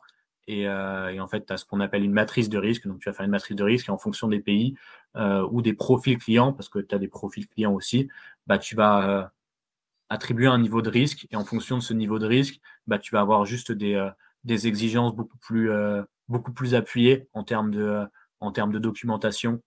tu, vas, tu vas lui demander beaucoup plus de choses, tu vas lui poser beaucoup plus de questions et tu vas avoir une, une fréquence de répétition euh, au niveau des questions que tu vas lui poser. C'est-à-dire que euh, tu vas lui demander énormément de documentation et tu vas lui demander de manière euh, régulière, tu vois, en fonction des niveaux de risque. Sur un client qui est très risqué, bah, tous les ans, tu vas quasiment devoir renouveler ce, ce KYC, tu vois. Par exemple, un mec qui peut être français, mais qui va, par exemple, être entrepreneur dans le marché de, de l'art ou ce jeu qui va gagner beaucoup d'argent ou quoi, bah, ça, c'est des profils qui vont être qualifiés de, euh, qualifiés de risqués. Et donc, eux, tu vas devoir avoir des interactions régulières parce que bah, le truc sur lequel ils sont très, très, très, euh, il est très exigeant et pointueux. C'est tout ce qui est euh, ce qu'on appelle LCBFT, donc lutte contre le blanchiment d'argent. Et sur ça, tu n'as pas le droit à l'erreur. Et la moindre erreur sur ça, bah, ça peut être tout de suite létal, peu importe la taille de, la taille de, enfin, j'allais dire peu importe la taille de la boîte, de la boîte mais la réalité, c'est que non, parce que tu vois tous les ans, on, pointe l'écosystème crypto, mais tous les ans, tu vois les plus grosses banques euh, françaises payer des amendes qui sont colossales pour, euh, pour des, des manquements à ces niveaux-là, mais, euh, mais ça, fait partie du, ça fait partie du jeu. Quoi. C'est clair, c'est clair. Et donc, du coup, la, stratégie pour Meria, donc, ça va être de continuer à, à, se développer au sein du marché francophone et européen. pour, pour, pour toi, quelle est la meilleure stratégie pour que le mass market, le public, le retail puissent euh, adopter encore plus euh, les crypto-monnaies, que ce soit, des, crypto-monnaies volatiles ou des, stablecoins? On parle aussi du stablecoin euro, etc. Pour toi, c'est quoi la meilleure stratégie euh, au-delà du contenu que, tu fais, que l'on fait, du travail et de, la facilité que tu as à, expliquer ton, métier? On en parlait juste avant en, off. Voilà, c'est formidable la façon dont tu, as de, parler d'ON, enfin voilà, de Myriad, de, mettre en avant depuis autant d'années euh, euh, bah, cet écosystème euh, crypto-monnaie Web3. Pour toi, c'est quoi la meilleure adoption ou la meilleure stratégie pour augmenter cette adoption-là? Ah. En fait, c'est un, mélange de, plein de choses.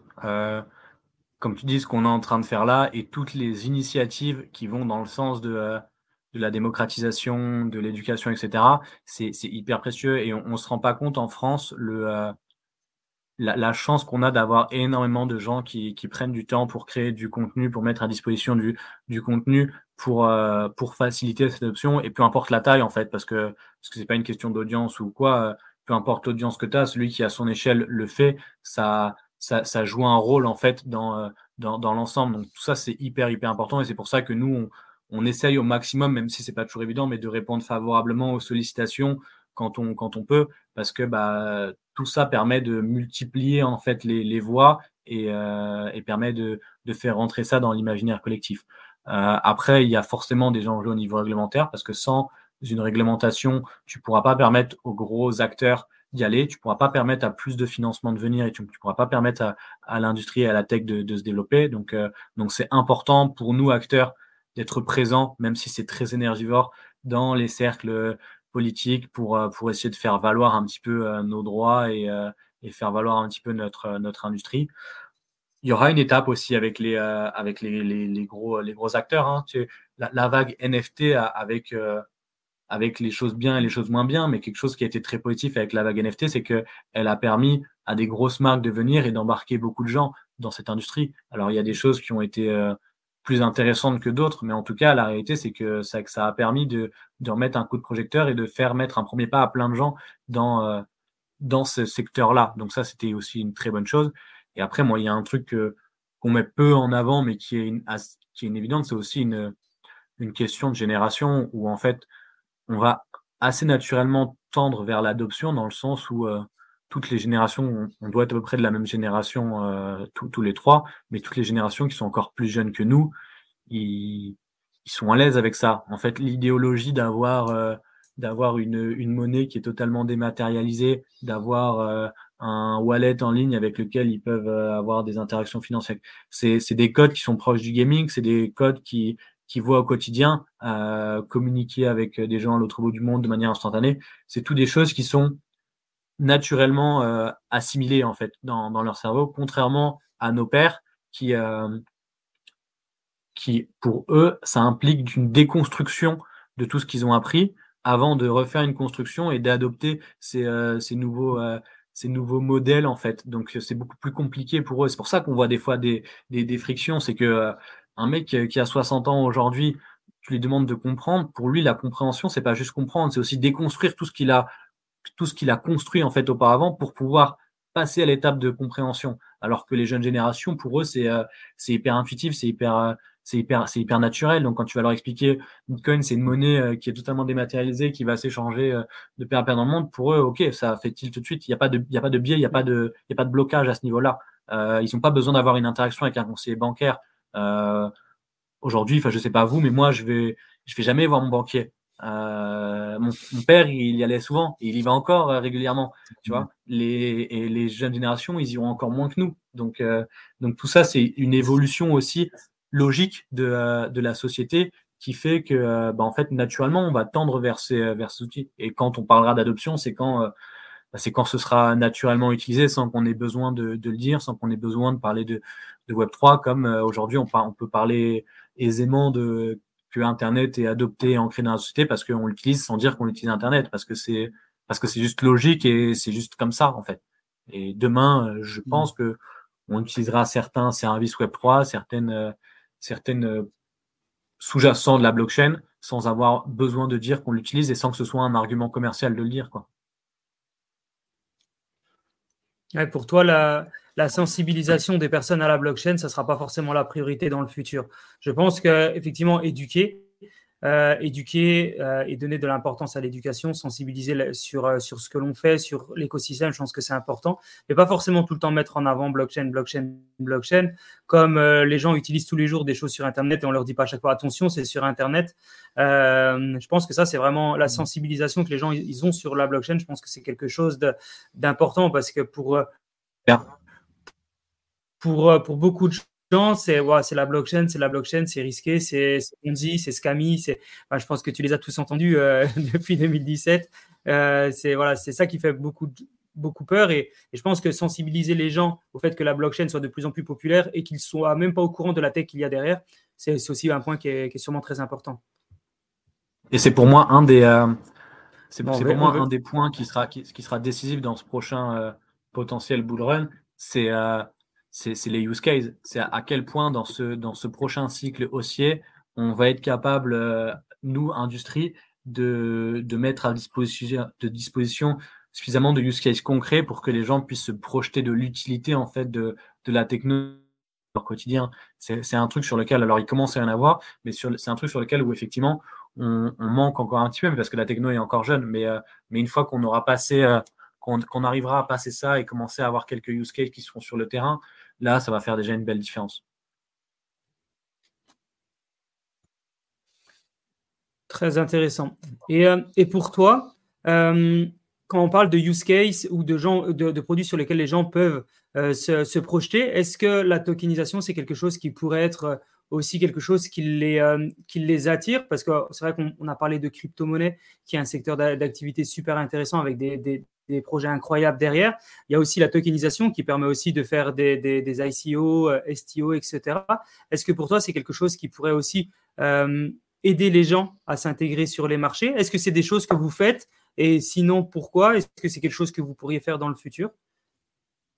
Alors, nous, c'est des choses aujourd'hui à Québec Mera qu'on fait pas du tout parce qu'on estime que c'est... Euh, que c'est pas notre notre métier, tu vois, de la même manière qu'on fait pas de NFT, etc. Parce que c'est parce que ce qui fait notre métier et c'est important pour moi de de segmenter parce que si tu fais un petit peu de tout, au final, tu fais tu fais rien.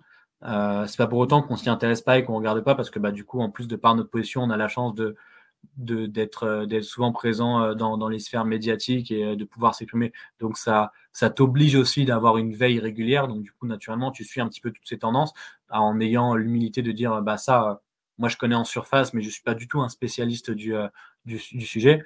Mais, euh, mais oui, euh, alors moi, la, tokenisation, j'ai beaucoup plus de conviction qu'elle va permettre d'apporter des outils côté B2B que côté retail. Tu vois, je suis pas sûr que la tokenisation amène beaucoup de amène beaucoup d'usages sur le côté sur le côté retail. tu vois, comme on l'a dit par exemple au, niveau du si je veux faire un parallèle qui est un, peu grossier, mais pour que pour, pour qu'on puisse se situer, le, le crowdfunding permettait euh, à, une autre, à un autre niveau bah, de permettre du financement par le grand public. Et au final, le crowdfunding a pris, mais euh, tout le monde n'a pas fait de crowdfunding aujourd'hui. Tu vois, on peut pas dire que, euh, que, que c'est que c'est un truc qui est, qui est hyper hyper mainstream, même si c'est accessible à tout le monde. Je pense qu'on va avoir un peu la même chose sur le sur la tokenisation. Aujourd'hui, on a beaucoup qui vont chercher le marché retail sur la tokenisation parce que le retail te donne une grosse force, c'est que si tu arrives à convaincre du retail, tu arrives à avoir une, une grosse notoriété et une voix qui compte. Et donc après, tu peux, euh, tu peux imposer entre guillemets ou tu peux, tu peux affirmer ta, ta position. Donc ça, c'est quelque chose qui est hyper, hyper fort. D'ailleurs, nous, par exemple, tu vois, sur Meria, c'est quelque chose qui a compté. C'est que nous, on a eu la chance d'avoir beaucoup d'utilisateurs rapidement, beaucoup d'utilisateurs retail. Et c'est ça aussi qui a, qui a entre guillemets, euh, attiré euh, des médias qui nous ont donné la parole parce que comment tu arrives à convaincre plein de, particuliers, tu vois? Alors que si tu convaincs, euh, tu fais beaucoup plus de chiffres d'affaires, mais que tu convaincs que deux ou trois pros, bah, tu vas avoir moins de présence médiatique, en tout cas moins de présence médiatique mainstream, parce que l'histoire, elle va moins parler aux gens. Donc, euh, tu pourras avoir de la présence médiatique très spécialisé par rapport à ton activité, mais en tout cas, les médias mainstream te donneront moins la parole parce que c'est euh, parce que c'est quelque chose sur lequel les gens auront plus de mal à se projeter. Alors que quand tu touches à du retail, bah, naturellement, tout le monde peut plus facilement se, se projeter. Mais je pense qu'effectivement, la, la, tokenisation sur les, euh, les nouveaux modes de financement va apporter plein de solutions euh, ultra, ultra précieuses pour, pour les investisseurs de manière générale, que ce soit des, des investisseurs professionnels ou, ou, autres, des fonds, des investisseurs institutionnels, etc., ça permettra de faire beaucoup, beaucoup plus de choses et ça apportera aussi beaucoup plus de, flexibilité euh, aux, euh, aux, entrepreneurs. Tu vois, un, mec qui veut monter, qui veut monter sa boîte, euh, sans parler d'une boîte tech, hein, un mec qui est, qui est, qui est boulanger ou qui, qui fait un métier plus traditionnel et qui, à un moment donné, a besoin de fonds pour développer son activité, bah, ça lui offrira en tout cas d'autres outils pour pouvoir euh, aller faire euh, aller chercher ces, fonds-là que les outils traditionnels comme un prêt bancaire ou comme les les, euh, les, mécanismes traditionnels. Donc ça ça offre un outil supplémentaire et donc c'est jamais inintéressant d'avoir un outil supplémentaire avec des caractéristiques différentes. Ok. en termes de chiffres, Meria, ça, ça représente combien à peu près d'utilisateurs à l'heure actuelle? Je crois qu'aux dernières informations, c'était à peu près 80 000. On est à peu près toujours au même niveau de on, est à peu près, on est à peu près à 100 000 là. Euh, on est à peu près à 100 000 utilisateurs. Je ne sais pas quand le podcast va sortir, mais là, on a notre application qui sort enfin après, euh, de longues péripéties euh, qui devait sortir juste avant qu'on enregistre, qui a été un petit peu décalé à cause de discussions avec Apple, mais qui devrait sortir dans les jours qui viennent. Donc, en fonction de quand ça sort, elle sera soit sortie imminente, soit déjà sortie. Mais euh, ça, ça, sera, ça permettra aussi vraiment d'aller chercher beaucoup plus d'utilisateurs. Mais là, aujourd'hui, on est autour de, autour de, de 100 000 utilisateurs. Ouais. Avec, euh, pas dire que les 100 000 sont actifs. Hein. On, a, on a à peu près, on va dire qu'on a, on a un bon tiers qui est, euh, qui est très actif. Euh, et on en a beaucoup qui sont, euh, qui sont vraiment très, très, très peu actifs, quoi, au rythme de connexion par an à peine. Quoi.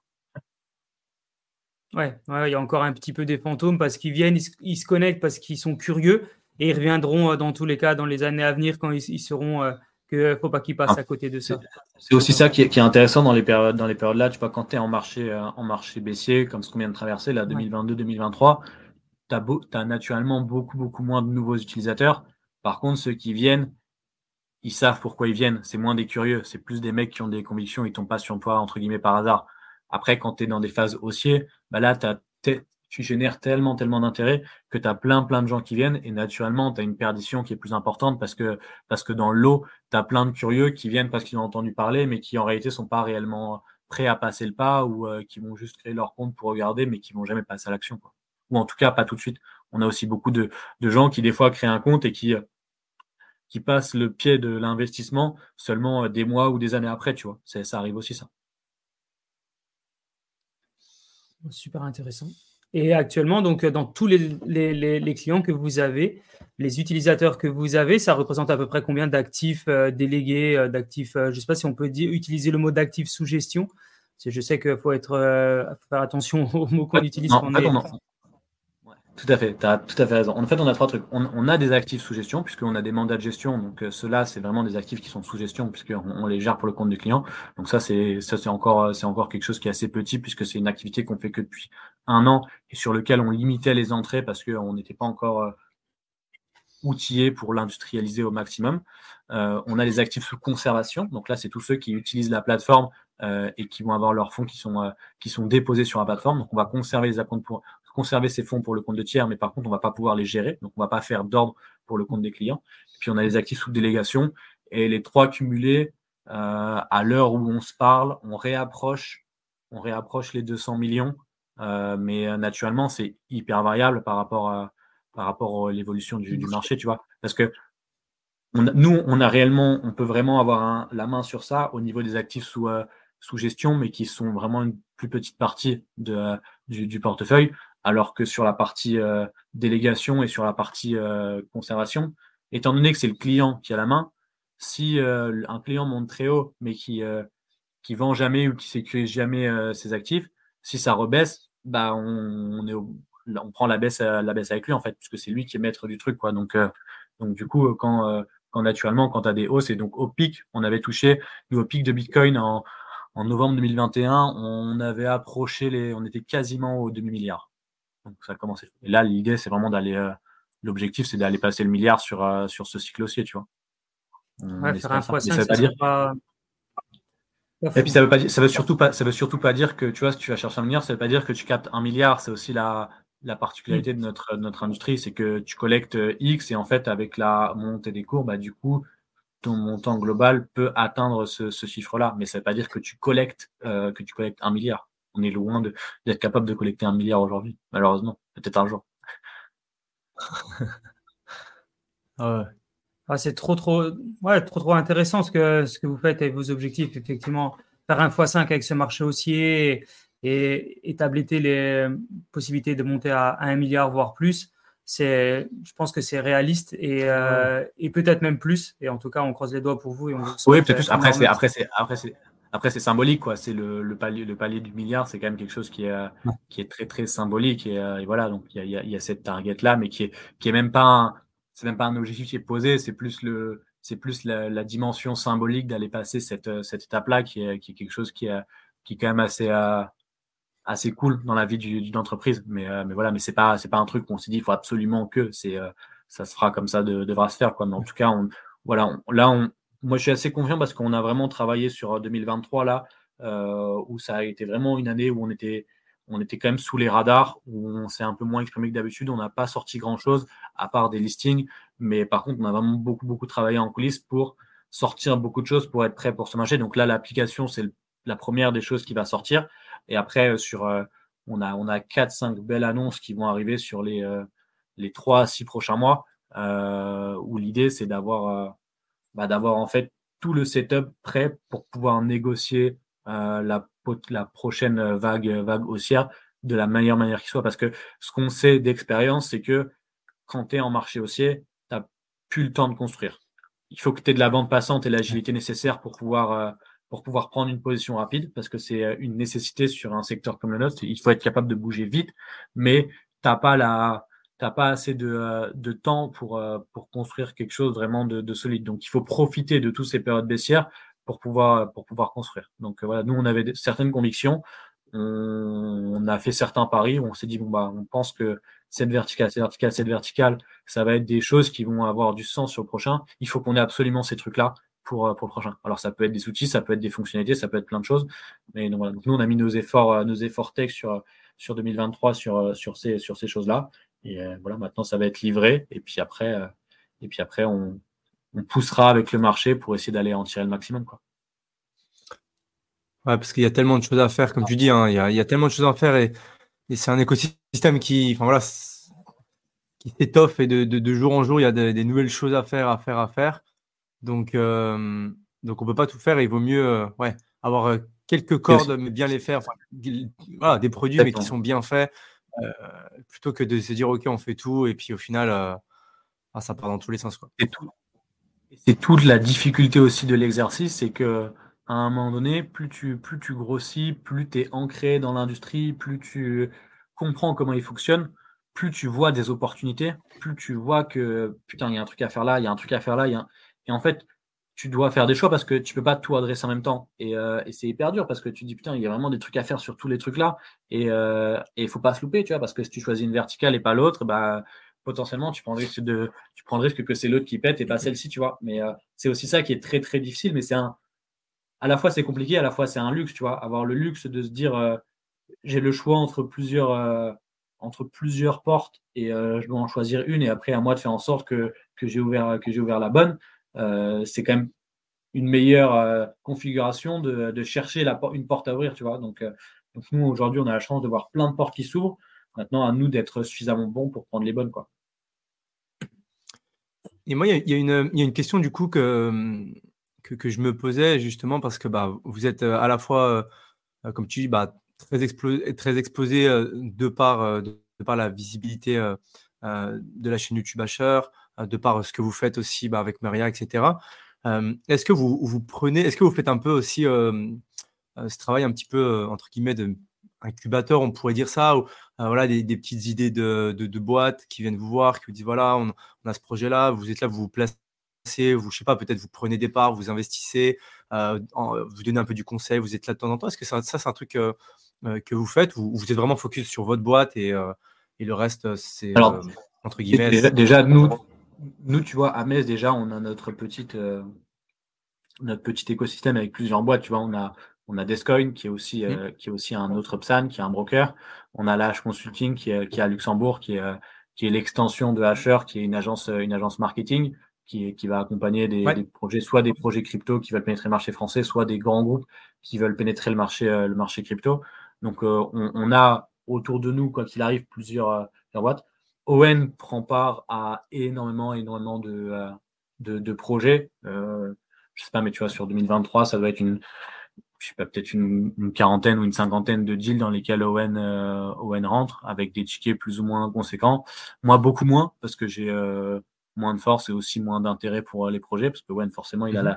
la, double casquette investisseur et le côté visibilité qui peut. Et c'est un entrepreneur qui est, qui est brillantissime. Donc, donc ça, fait, ça fait sens pour les, pour les gens de l'avoir, de l'avoir autour de la table. Donc, oui, on le fait régulièrement.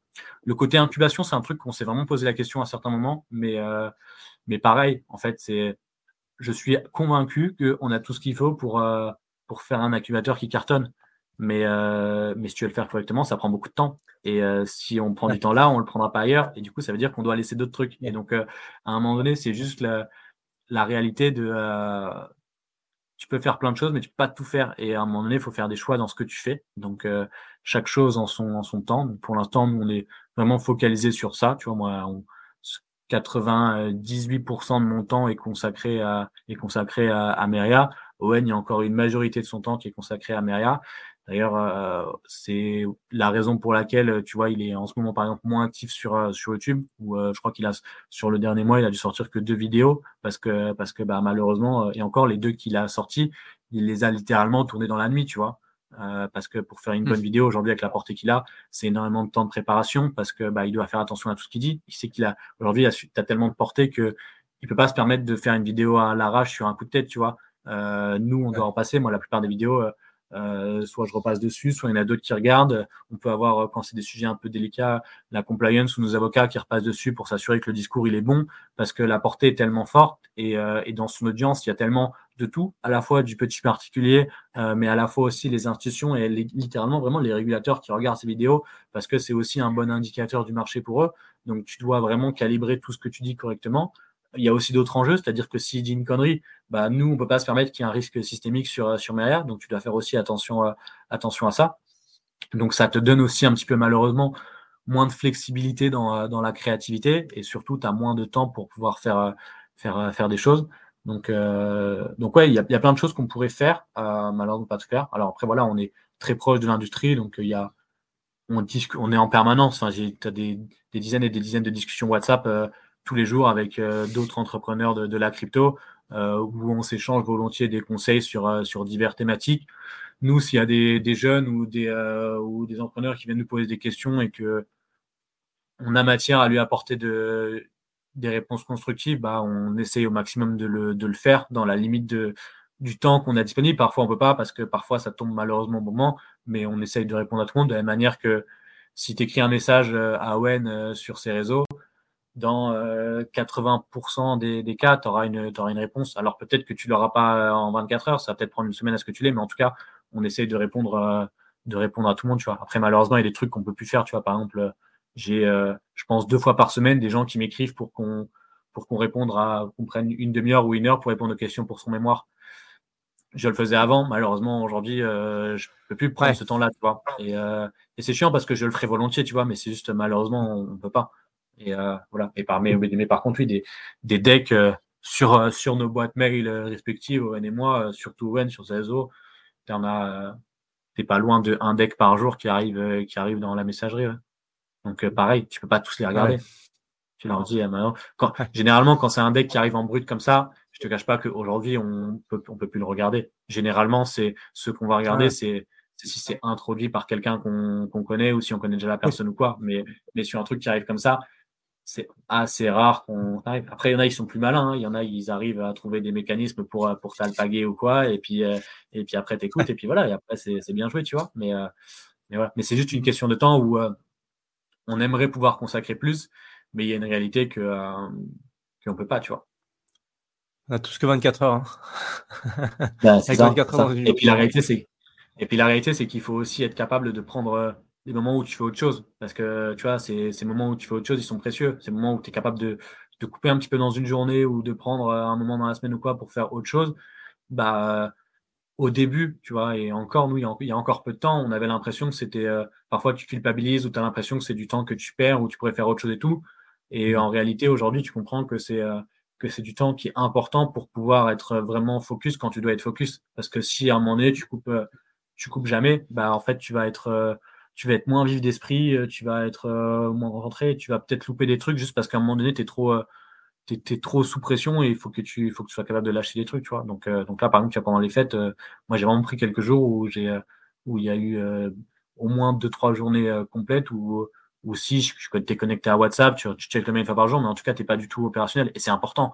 C'est important. Et quel, et quel plaisir aujourd'hui de pouvoir se retrouver dans des moments où, où tu fais rien, où tu es juste en famille, où et voilà. Alors après, il faut tu es toujours disponible s'il y a une urgence ou quoi, mais, euh, mais c'est important d'être capable de prendre ces moments-là. Et nous, il y en a beaucoup qui nous le disaient depuis longtemps, ça. Hein. Et nous, on a été, ouais, c'est bon, on est jeunes, on a de l'énergie, on peut le faire. Euh, si on ne le fait pas maintenant, on le fera quand et tout. La réalité, c'est que c'est oui, c'est vrai. En fait, ouais, mais je, je, suis complètement. Enfin, moi, je te rejoins à 100% avec, euh, avec ça aussi. Et en fait, c'est. Il y, a, y, a, un truc, je ne sais plus où est-ce que j'avais entendu ça, mais quelqu'un qui l'avait très bien matérialisé, c'est qu'au final, un, bon CEO euh, ou quelqu'un qui, gère une boîte euh, qui va l'emmener très haut ou très bas, bah, c'est des prises de décision. Et en fait, pour prendre des bonnes décisions, bah, il faut avoir l'esprit clair, il faut être bien, il faut, faut, comme tu dis, il faut être focus quand il faut, etc. Et un, CEO qui est d'une boîte, c'est un mec qui, qui arrive à prendre des très bonnes décisions au bon moment, etc. etc. Donc, si tu es tout le temps dans le rush, euh, comme tu dis, la tête dans le guidon, tac, ton cerveau il est tout le temps à 1000, etc., bah, tes décisions ne sont pas bonnes et du coup, ben voilà. Ouais, clairement. et puis quand tu es tout le temps, quand tu tout le temps la tête dans le guidon, des fois tu as l'impression que tu l'impression que tu n'avances pas. Mais en fait, si tu prends un moment pour reculer, tu, te, tu recules et tu te dis. Mm. Bon, en fait, on a, ça a quand même bien avancé. Peut-être peut pas exactement la manière dont je l'imagine ou quoi, mais en fait, euh, quand tu regardes, tu vois, là, nous, il y a certains trucs sur lesquels on a un petit peu de retard, ou des fois tu dis putain, c'est frustrant. Tu dézoomes, tu regardes ce qu'on a abattu sur les, euh, sur les 12 derniers mois Ouais, on a un petit peu de retard, mais en vrai, euh, en vrai, on a, on a avancé. On a avancé. C'est globalement, c'est bien ce qu'on a fait et on est bien, on est bien placé. Donc, euh, ça permet aussi de remettre des choses, euh, de remettre des choses en perspective, quoi. C'est très, ouais, très, clair cette partie-là. Moi, j'ai une question qui, qui, me, qui me vient parce qu'on parlait juste avant de, de partenaires de, de levée de fonds pour, pour les startups. Est-ce que vous-même, vous avez été à un moment en levée de fonds? Est-ce que vous-même, vous avez dû lever des fonds pour vous financer. Est-ce que vous avez des investisseurs clés?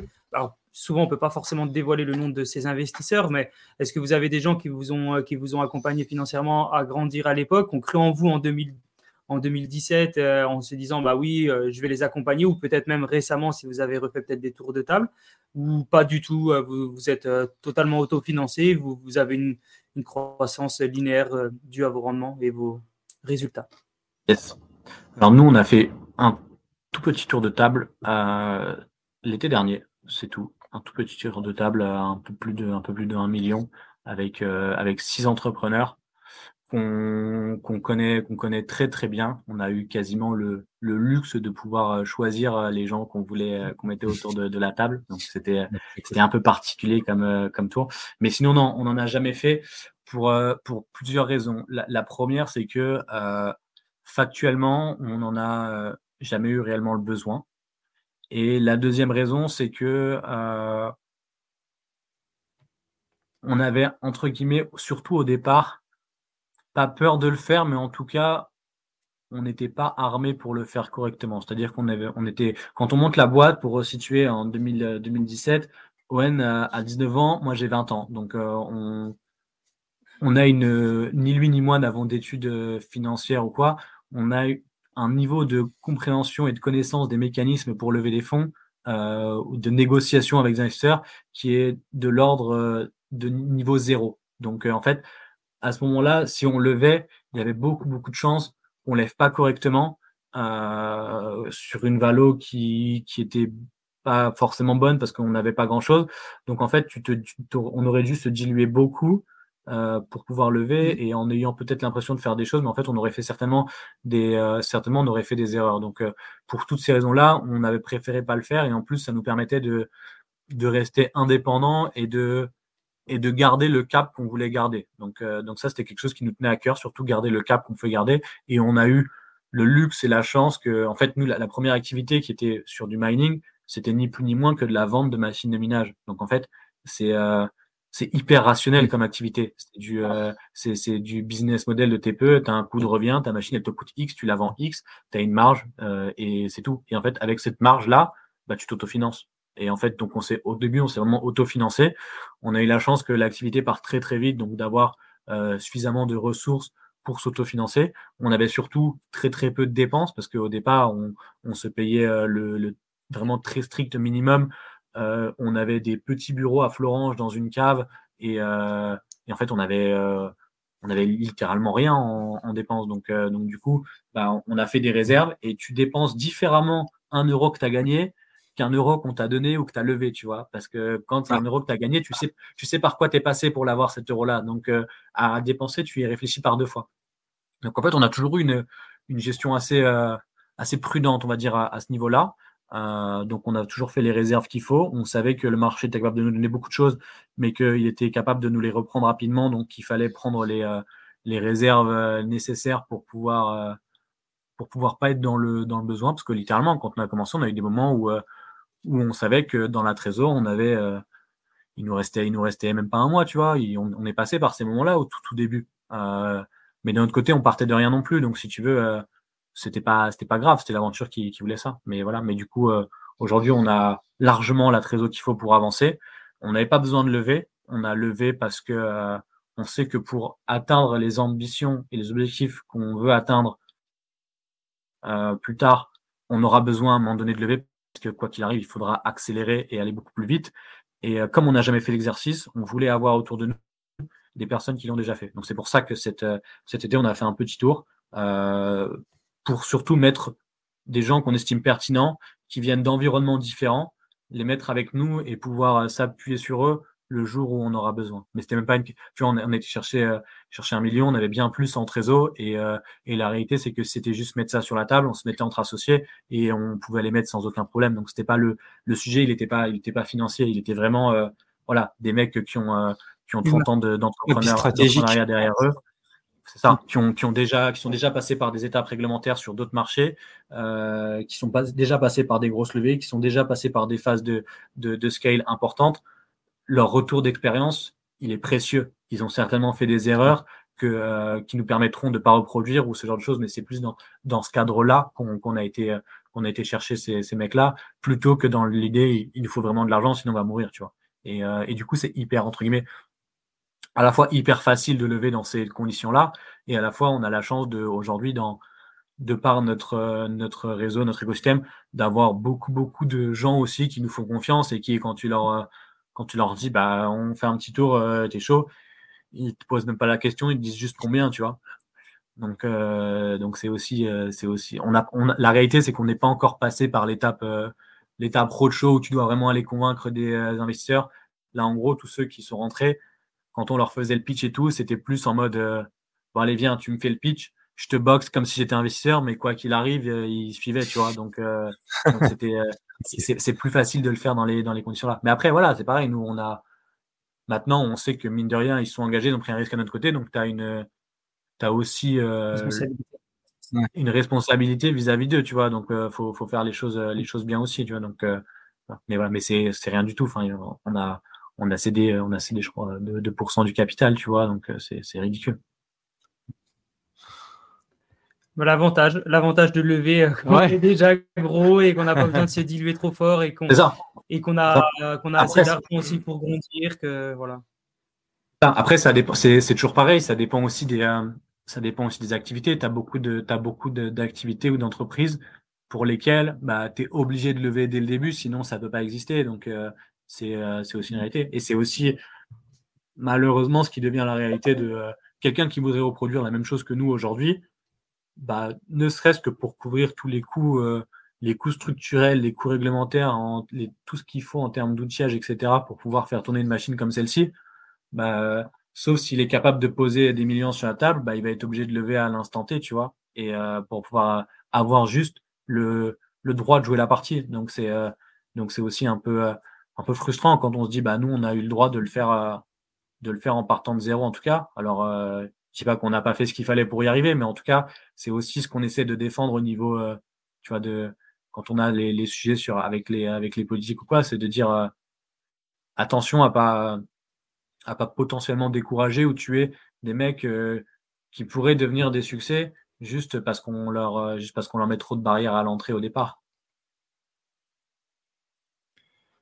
Ouais, ouais 100%. C'est c'est comme tu dis le, gros, le gros point aussi, c'est que, entre guillemets, vous aviez le marketing, euh, euh, le marketing derrière qui affluait. Et, du coup, c'est clair que bah, ça, facilite aussi, euh, aussi grandement les choses. Et c'est une force que vous avez mis qui, a requis beaucoup, beaucoup, beaucoup d'efforts, j'imagine. Mais, mais c'est ce qui a payé aussi, aussi derrière. Parce qu'une boîte comme vous qui se lance avec la même idée, mais qu'au final, qui n'a pas, de, a pas de trafic, entre guillemets, qui a zéro, bon, bah, ok. Et j'ai une histoire un petit peu d'un ami à moi là, qui, qui, lui a fait ça euh, euh, bah, dans, du minage aussi, c'est marrant. Lui, il a, il a, utilisé vraiment la puissance des réseaux sociaux, mais, mais sur, euh, sur du TikTok où il a juste documenté un petit peu ce qu'il ce qu'il faisait, vendu, vendu des, e-books, des formations, etc. Et maintenant, il a une, une belle boîte, une belle boîte qui tourne, mais bon, à, l'étranger. Mais, mais c'est pour dire que ouais, quand, quand tu as réussi, quand as réussi à décoder, à, à, à, avoir un peu ces codes de, OK, bah, j'attire de l'attention sur moi et j'ai déjà en fait un flux de personnes qui, si je mets un produit en face, bah, vont aller voir ce qui se passe, vont se poser des questions et vont sûrement l'essayer. Bah, c'est clair que c'est génial. Quoi. Bah, c'est clair, mais c'est une, une on, a, on a la chance d'avoir un levier, le levier Asher, qui est un levier qui est d'une puissance. c'est le levier le plus puissant qui existe dans notre, notre industrie sur le territoire francophone. Donc, évidemment que c'est une, que c'est une très, très grosse force. Après, c'est aussi, c'est aussi le double tranchant, c'est-à-dire que cette visibilité-là, si tu l'utilises pas à bon escient, euh, elle peut vite te sanctionner. Et il y a aussi la réalité de, bah, du coup, tu es plus visible. Donc, dès que tu fais un truc bien, tu as un levier, c'est démultiplié. Mais dès qu'il y a un truc qui est moins bien, bah, tu as le contrebalancier dans, dans l'autre sens. Et il faut être capable aussi de, de l'encaisser, ça, tu vois. Et on est passé par des moments compliqués, tu vois. Si je reprends le, le moment UST, tu vois, UST, c'était un moment, un moment relativement compliqué. Et surtout, euh, surtout Owen pour ce qu'il a pris, tu vois, parce qu'il a, il a pris une partie pour l'industrie des choses qui, euh, aurait, qui, pour lesquelles il n'était pas responsable et pour lesquelles il n'aurait pas dû prendre, tu vois. Et si à un moment donné, psychologiquement, t'es pas armé, t'es pas capable de, de répondre à ça, c'est euh, c'est aussi c'est aussi très très compliqué. Hein. Et on le voit d'ailleurs hein, parce que du coup, on, on, est en contact régulier avec tous les créateurs de contenu et euh, et c'est c'est pas pas évident. Et encore, nous dans l'industrie, on est on est une petite industrie mais qui est très virulente.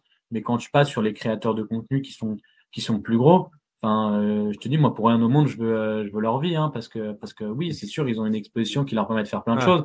À côté, ils sont très très limités sur beaucoup d'autres choses. Et puis euh, et puis ils doivent ils doivent mesurer tout ce qu'ils disent, ils doivent faire attention à tout, tu vois. Donc c'est aussi c'est du double tranchant. Après, évidemment que que tu peux pas t'en plaindre parce que c'est une, c'est une très très grosse force. Mais il faut, il faut savoir la manier avec, euh, avec précaution parce que ça peut aussi te, ça peut aussi te tomber dessus. Mais c'est clair que, qu'aujourd'hui, et c'est pour ça aussi que tu vois de plus en plus de, de plus en plus d'entrepreneurs qui font du, euh, qui font du branding personnel, qui font plein de choses, euh, et c'est un petit peu la mode en ce moment parce que bah, ils ont compris que en fait, tu peux valoriser aussi une boîte de cette manière-là et, et que tu as des investisseurs qui vont venir juste pour ça et parce que tu te rends compte que on, le disait en tout à l'heure, mais, euh, mais tout le monde n'est pas capable de. C'est une question de personnalité aussi. Tout le monde n'est pas capable de s'exprimer de la même manière. Tout le monde n'est pas capable de véhiculer la même énergie.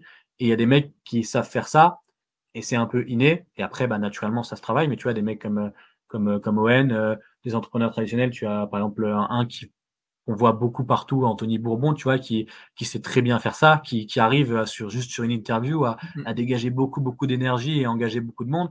Bah, ça, il y a aussi beaucoup d'investisseurs et d'entrepreneurs qui, euh, qui, qui, savent à quel point c'est compliqué et qui, parce qu'ils savent pas le faire, eux, ils n'arrivent pas à le faire. Et donc, qui savent la valeur que ça a d'être capable de faire ça. Et donc, tu as des mecs qui vont suivre juste pour ça parce qu'ils savent que, que ouais, putain, ça, moi, je, j'ai des années d'entrepreneuriat, je ne saurais pas le faire, je pas à le faire comme lui, il le fait. Et je sais à quel point ça, ça peut avoir de la valeur, surtout dans le, dans le monde dans lequel on est aujourd'hui, tu vois. Et tu vois, pour Brand Owen, moi, je, je, sais pertinemment que je suis incapable de faire ce que Owen fait, mais euh, même sur des, mmh. sur, des, euh, sur des réunions internes, tu vois, euh, quand on a des réunions internes, s'il y a des trucs forts à faire passer, je sais qu'il est capable d'envoyer une énergie que, que tous les mecs qui vont sortir de la salle derrière, ils vont être galvanisés fois 1000. C'est extrêmement compliqué à faire ça comme exercice. Et quand tu as un mec qui est capable de le faire, c'est hyper précieux. C'est hyper précieux. C'est cadeau. Ouais. ouais, puis ça, ça, ça, s'accentue encore plus avec le temps. C'est des skills euh, qui s'améliorent et qui s'affinent. Et comme tu dis, après, ils montent en compétences. Euh, donc, euh, ouais, ouais, mais c'est là où c'est hyper, c'est là aussi où c'est hyper compliqué. C'est qu'il faut, qu'il faut réussir à, à monter en compétence sur ça mais il faut pas que tu oublies ton métier parce que tu peux vite aussi tomber dans le truc où tu as des beaux parleurs, mais qui, où derrière, il n'y a plus rien et c'est que du vide. Et, euh, et, ça, en fait, quand tu comprends un peu comment ça marche, tu les vois très, très vite. Et ça, c'est euh, c'est hyper. Euh, enfin, c'est presque pire, tu vois, parce que tu, tu, tu les vois et au final, tu, tu te rends compte qu'ils parlent pour rien dire. Et ça, c'est catastrophique. C'est catastrophique. On est d'accord, on est d'accord. Mais de toute façon, en général, ceux-là, dans l'industrie, ils, ne durent pas longtemps, en tout cas, on les, dans l'industrie, non. Il fait pas mal de ménage. Oui, oui, mais dans l'industrie, oui, parfois. Mais ils peuvent quand même avoir de la, de la, portée. Oui, oui, c'est clair. Pour le grand public, ils sont parfois plus difficiles à identifier, donc ça peut aussi être dangereux, tu vois. Je suis d'accord. Trop bien. Mais écoute, euh, euh, est-ce que tu as un, mot de, un petit mot de la fin que tu aimerais, euh, aimerais, rajouter, Thibaut? Écoute, préparez-vous bien pour, pour 2024 et 2025. On va, on va avoir une belle année, alors qu'il risque d'être euh, mouvementé. Hein. On l'a encore vu euh, hier, enfin au moment où on tourne, hier avec euh, l'annonce de la SEC, puis finalement l'annonce qu'ils se sont fait hacker leur compte. Donc on va, on va avoir, on va passer encore par des étapes, par des étapes marrantes. On a encore beaucoup d'enjeux, beaucoup d'enjeux réglementaires. on a encore beaucoup de structuration à faire cette industrie, mais il y a, il y a énormément, énormément de choses à faire. je suis convaincu qu'on est encore sur une bonne temporalité pour lancer les trucs. Il y a plein de choses à faire. Il faut rester attentif parce qu'on on est encore mal, bien qu'on soit déjà bien avancé dans l'écosystème, on est encore au début, donc euh, ça vaut encore le, coup de, euh, de s'investir. Et quand on dit s'investir, c'est pas forcément euh, économiquement, mais s'investir en temps pour, pour regarder ce qui est possible de faire et, qu'on soit ou pas et qu'on ait vocation ou pas être dans l'industrie, peu importe le secteur dans lequel tu évolues, en fait, c'est c'est pas déconnant de regarder parce que tu trouveras peut-être des, solutions ou des leviers supplémentaires qui te permettront, toi, dans ton activité, de, de trouver des, souffles nouveaux. Donc, euh, donc non, c'est clair qu'il y a plein de choses à faire et il faut rester attentif. Magnifique. Bah écoute. Très beau mot de la fin. Ouvrez bien, ouais, ouvrez bien vos yeux et vos oreilles parce que ce qui arrive en 2024 et 2025, ça va, ça va envoyer. Trop bien. La fusée Meria. bah, la fusée marché surtout. la réalité, c'est que ce sera difficile de partir si le marché ne prend pas. Mais, euh, mais en tout cas, nous, euh, elle est sur les rampes de lancement et on est prêt à allumer. Bon, bah, génial. Écoute, merci en tout cas, merci beaucoup pour ton temps. On sait qu'il est, qu'il est précieux. Merci. Prends soin de toi. Merci à vous. Avec, avec Maria et à très vite en tout cas. À très bientôt. Ciao, ciao. Et on se dit à très bientôt pour un épisode de Token Talkers. Avant de nous quitter, un rappel essentiel pour celles et ceux d'entre vous qui envisagent de franchir le pas vers la digitalisation de leurs actifs. Que vous soyez à la tête d'une entreprise innovante, propriétaire d'un bien immobilier ou tout autre actif à la vente, nous sommes ici pour vous accompagner dans la tokenisation de ce dernier grâce à notre technologie et notre expérience. Rendez-vous sur le lien dans la description de ce podcast pour découvrir comment nous pouvons transformer votre vision en réalité. Encore une fois, merci d'avoir été avec nous aujourd'hui. N'oubliez pas de vous abonner et de partager ce podcast autour de vous si vous avez apprécié notre contenu. Restez à l'écoute pour plus d'épisodes de Token Talkers où nous continuerons à explorer le Web 3.0. A très vite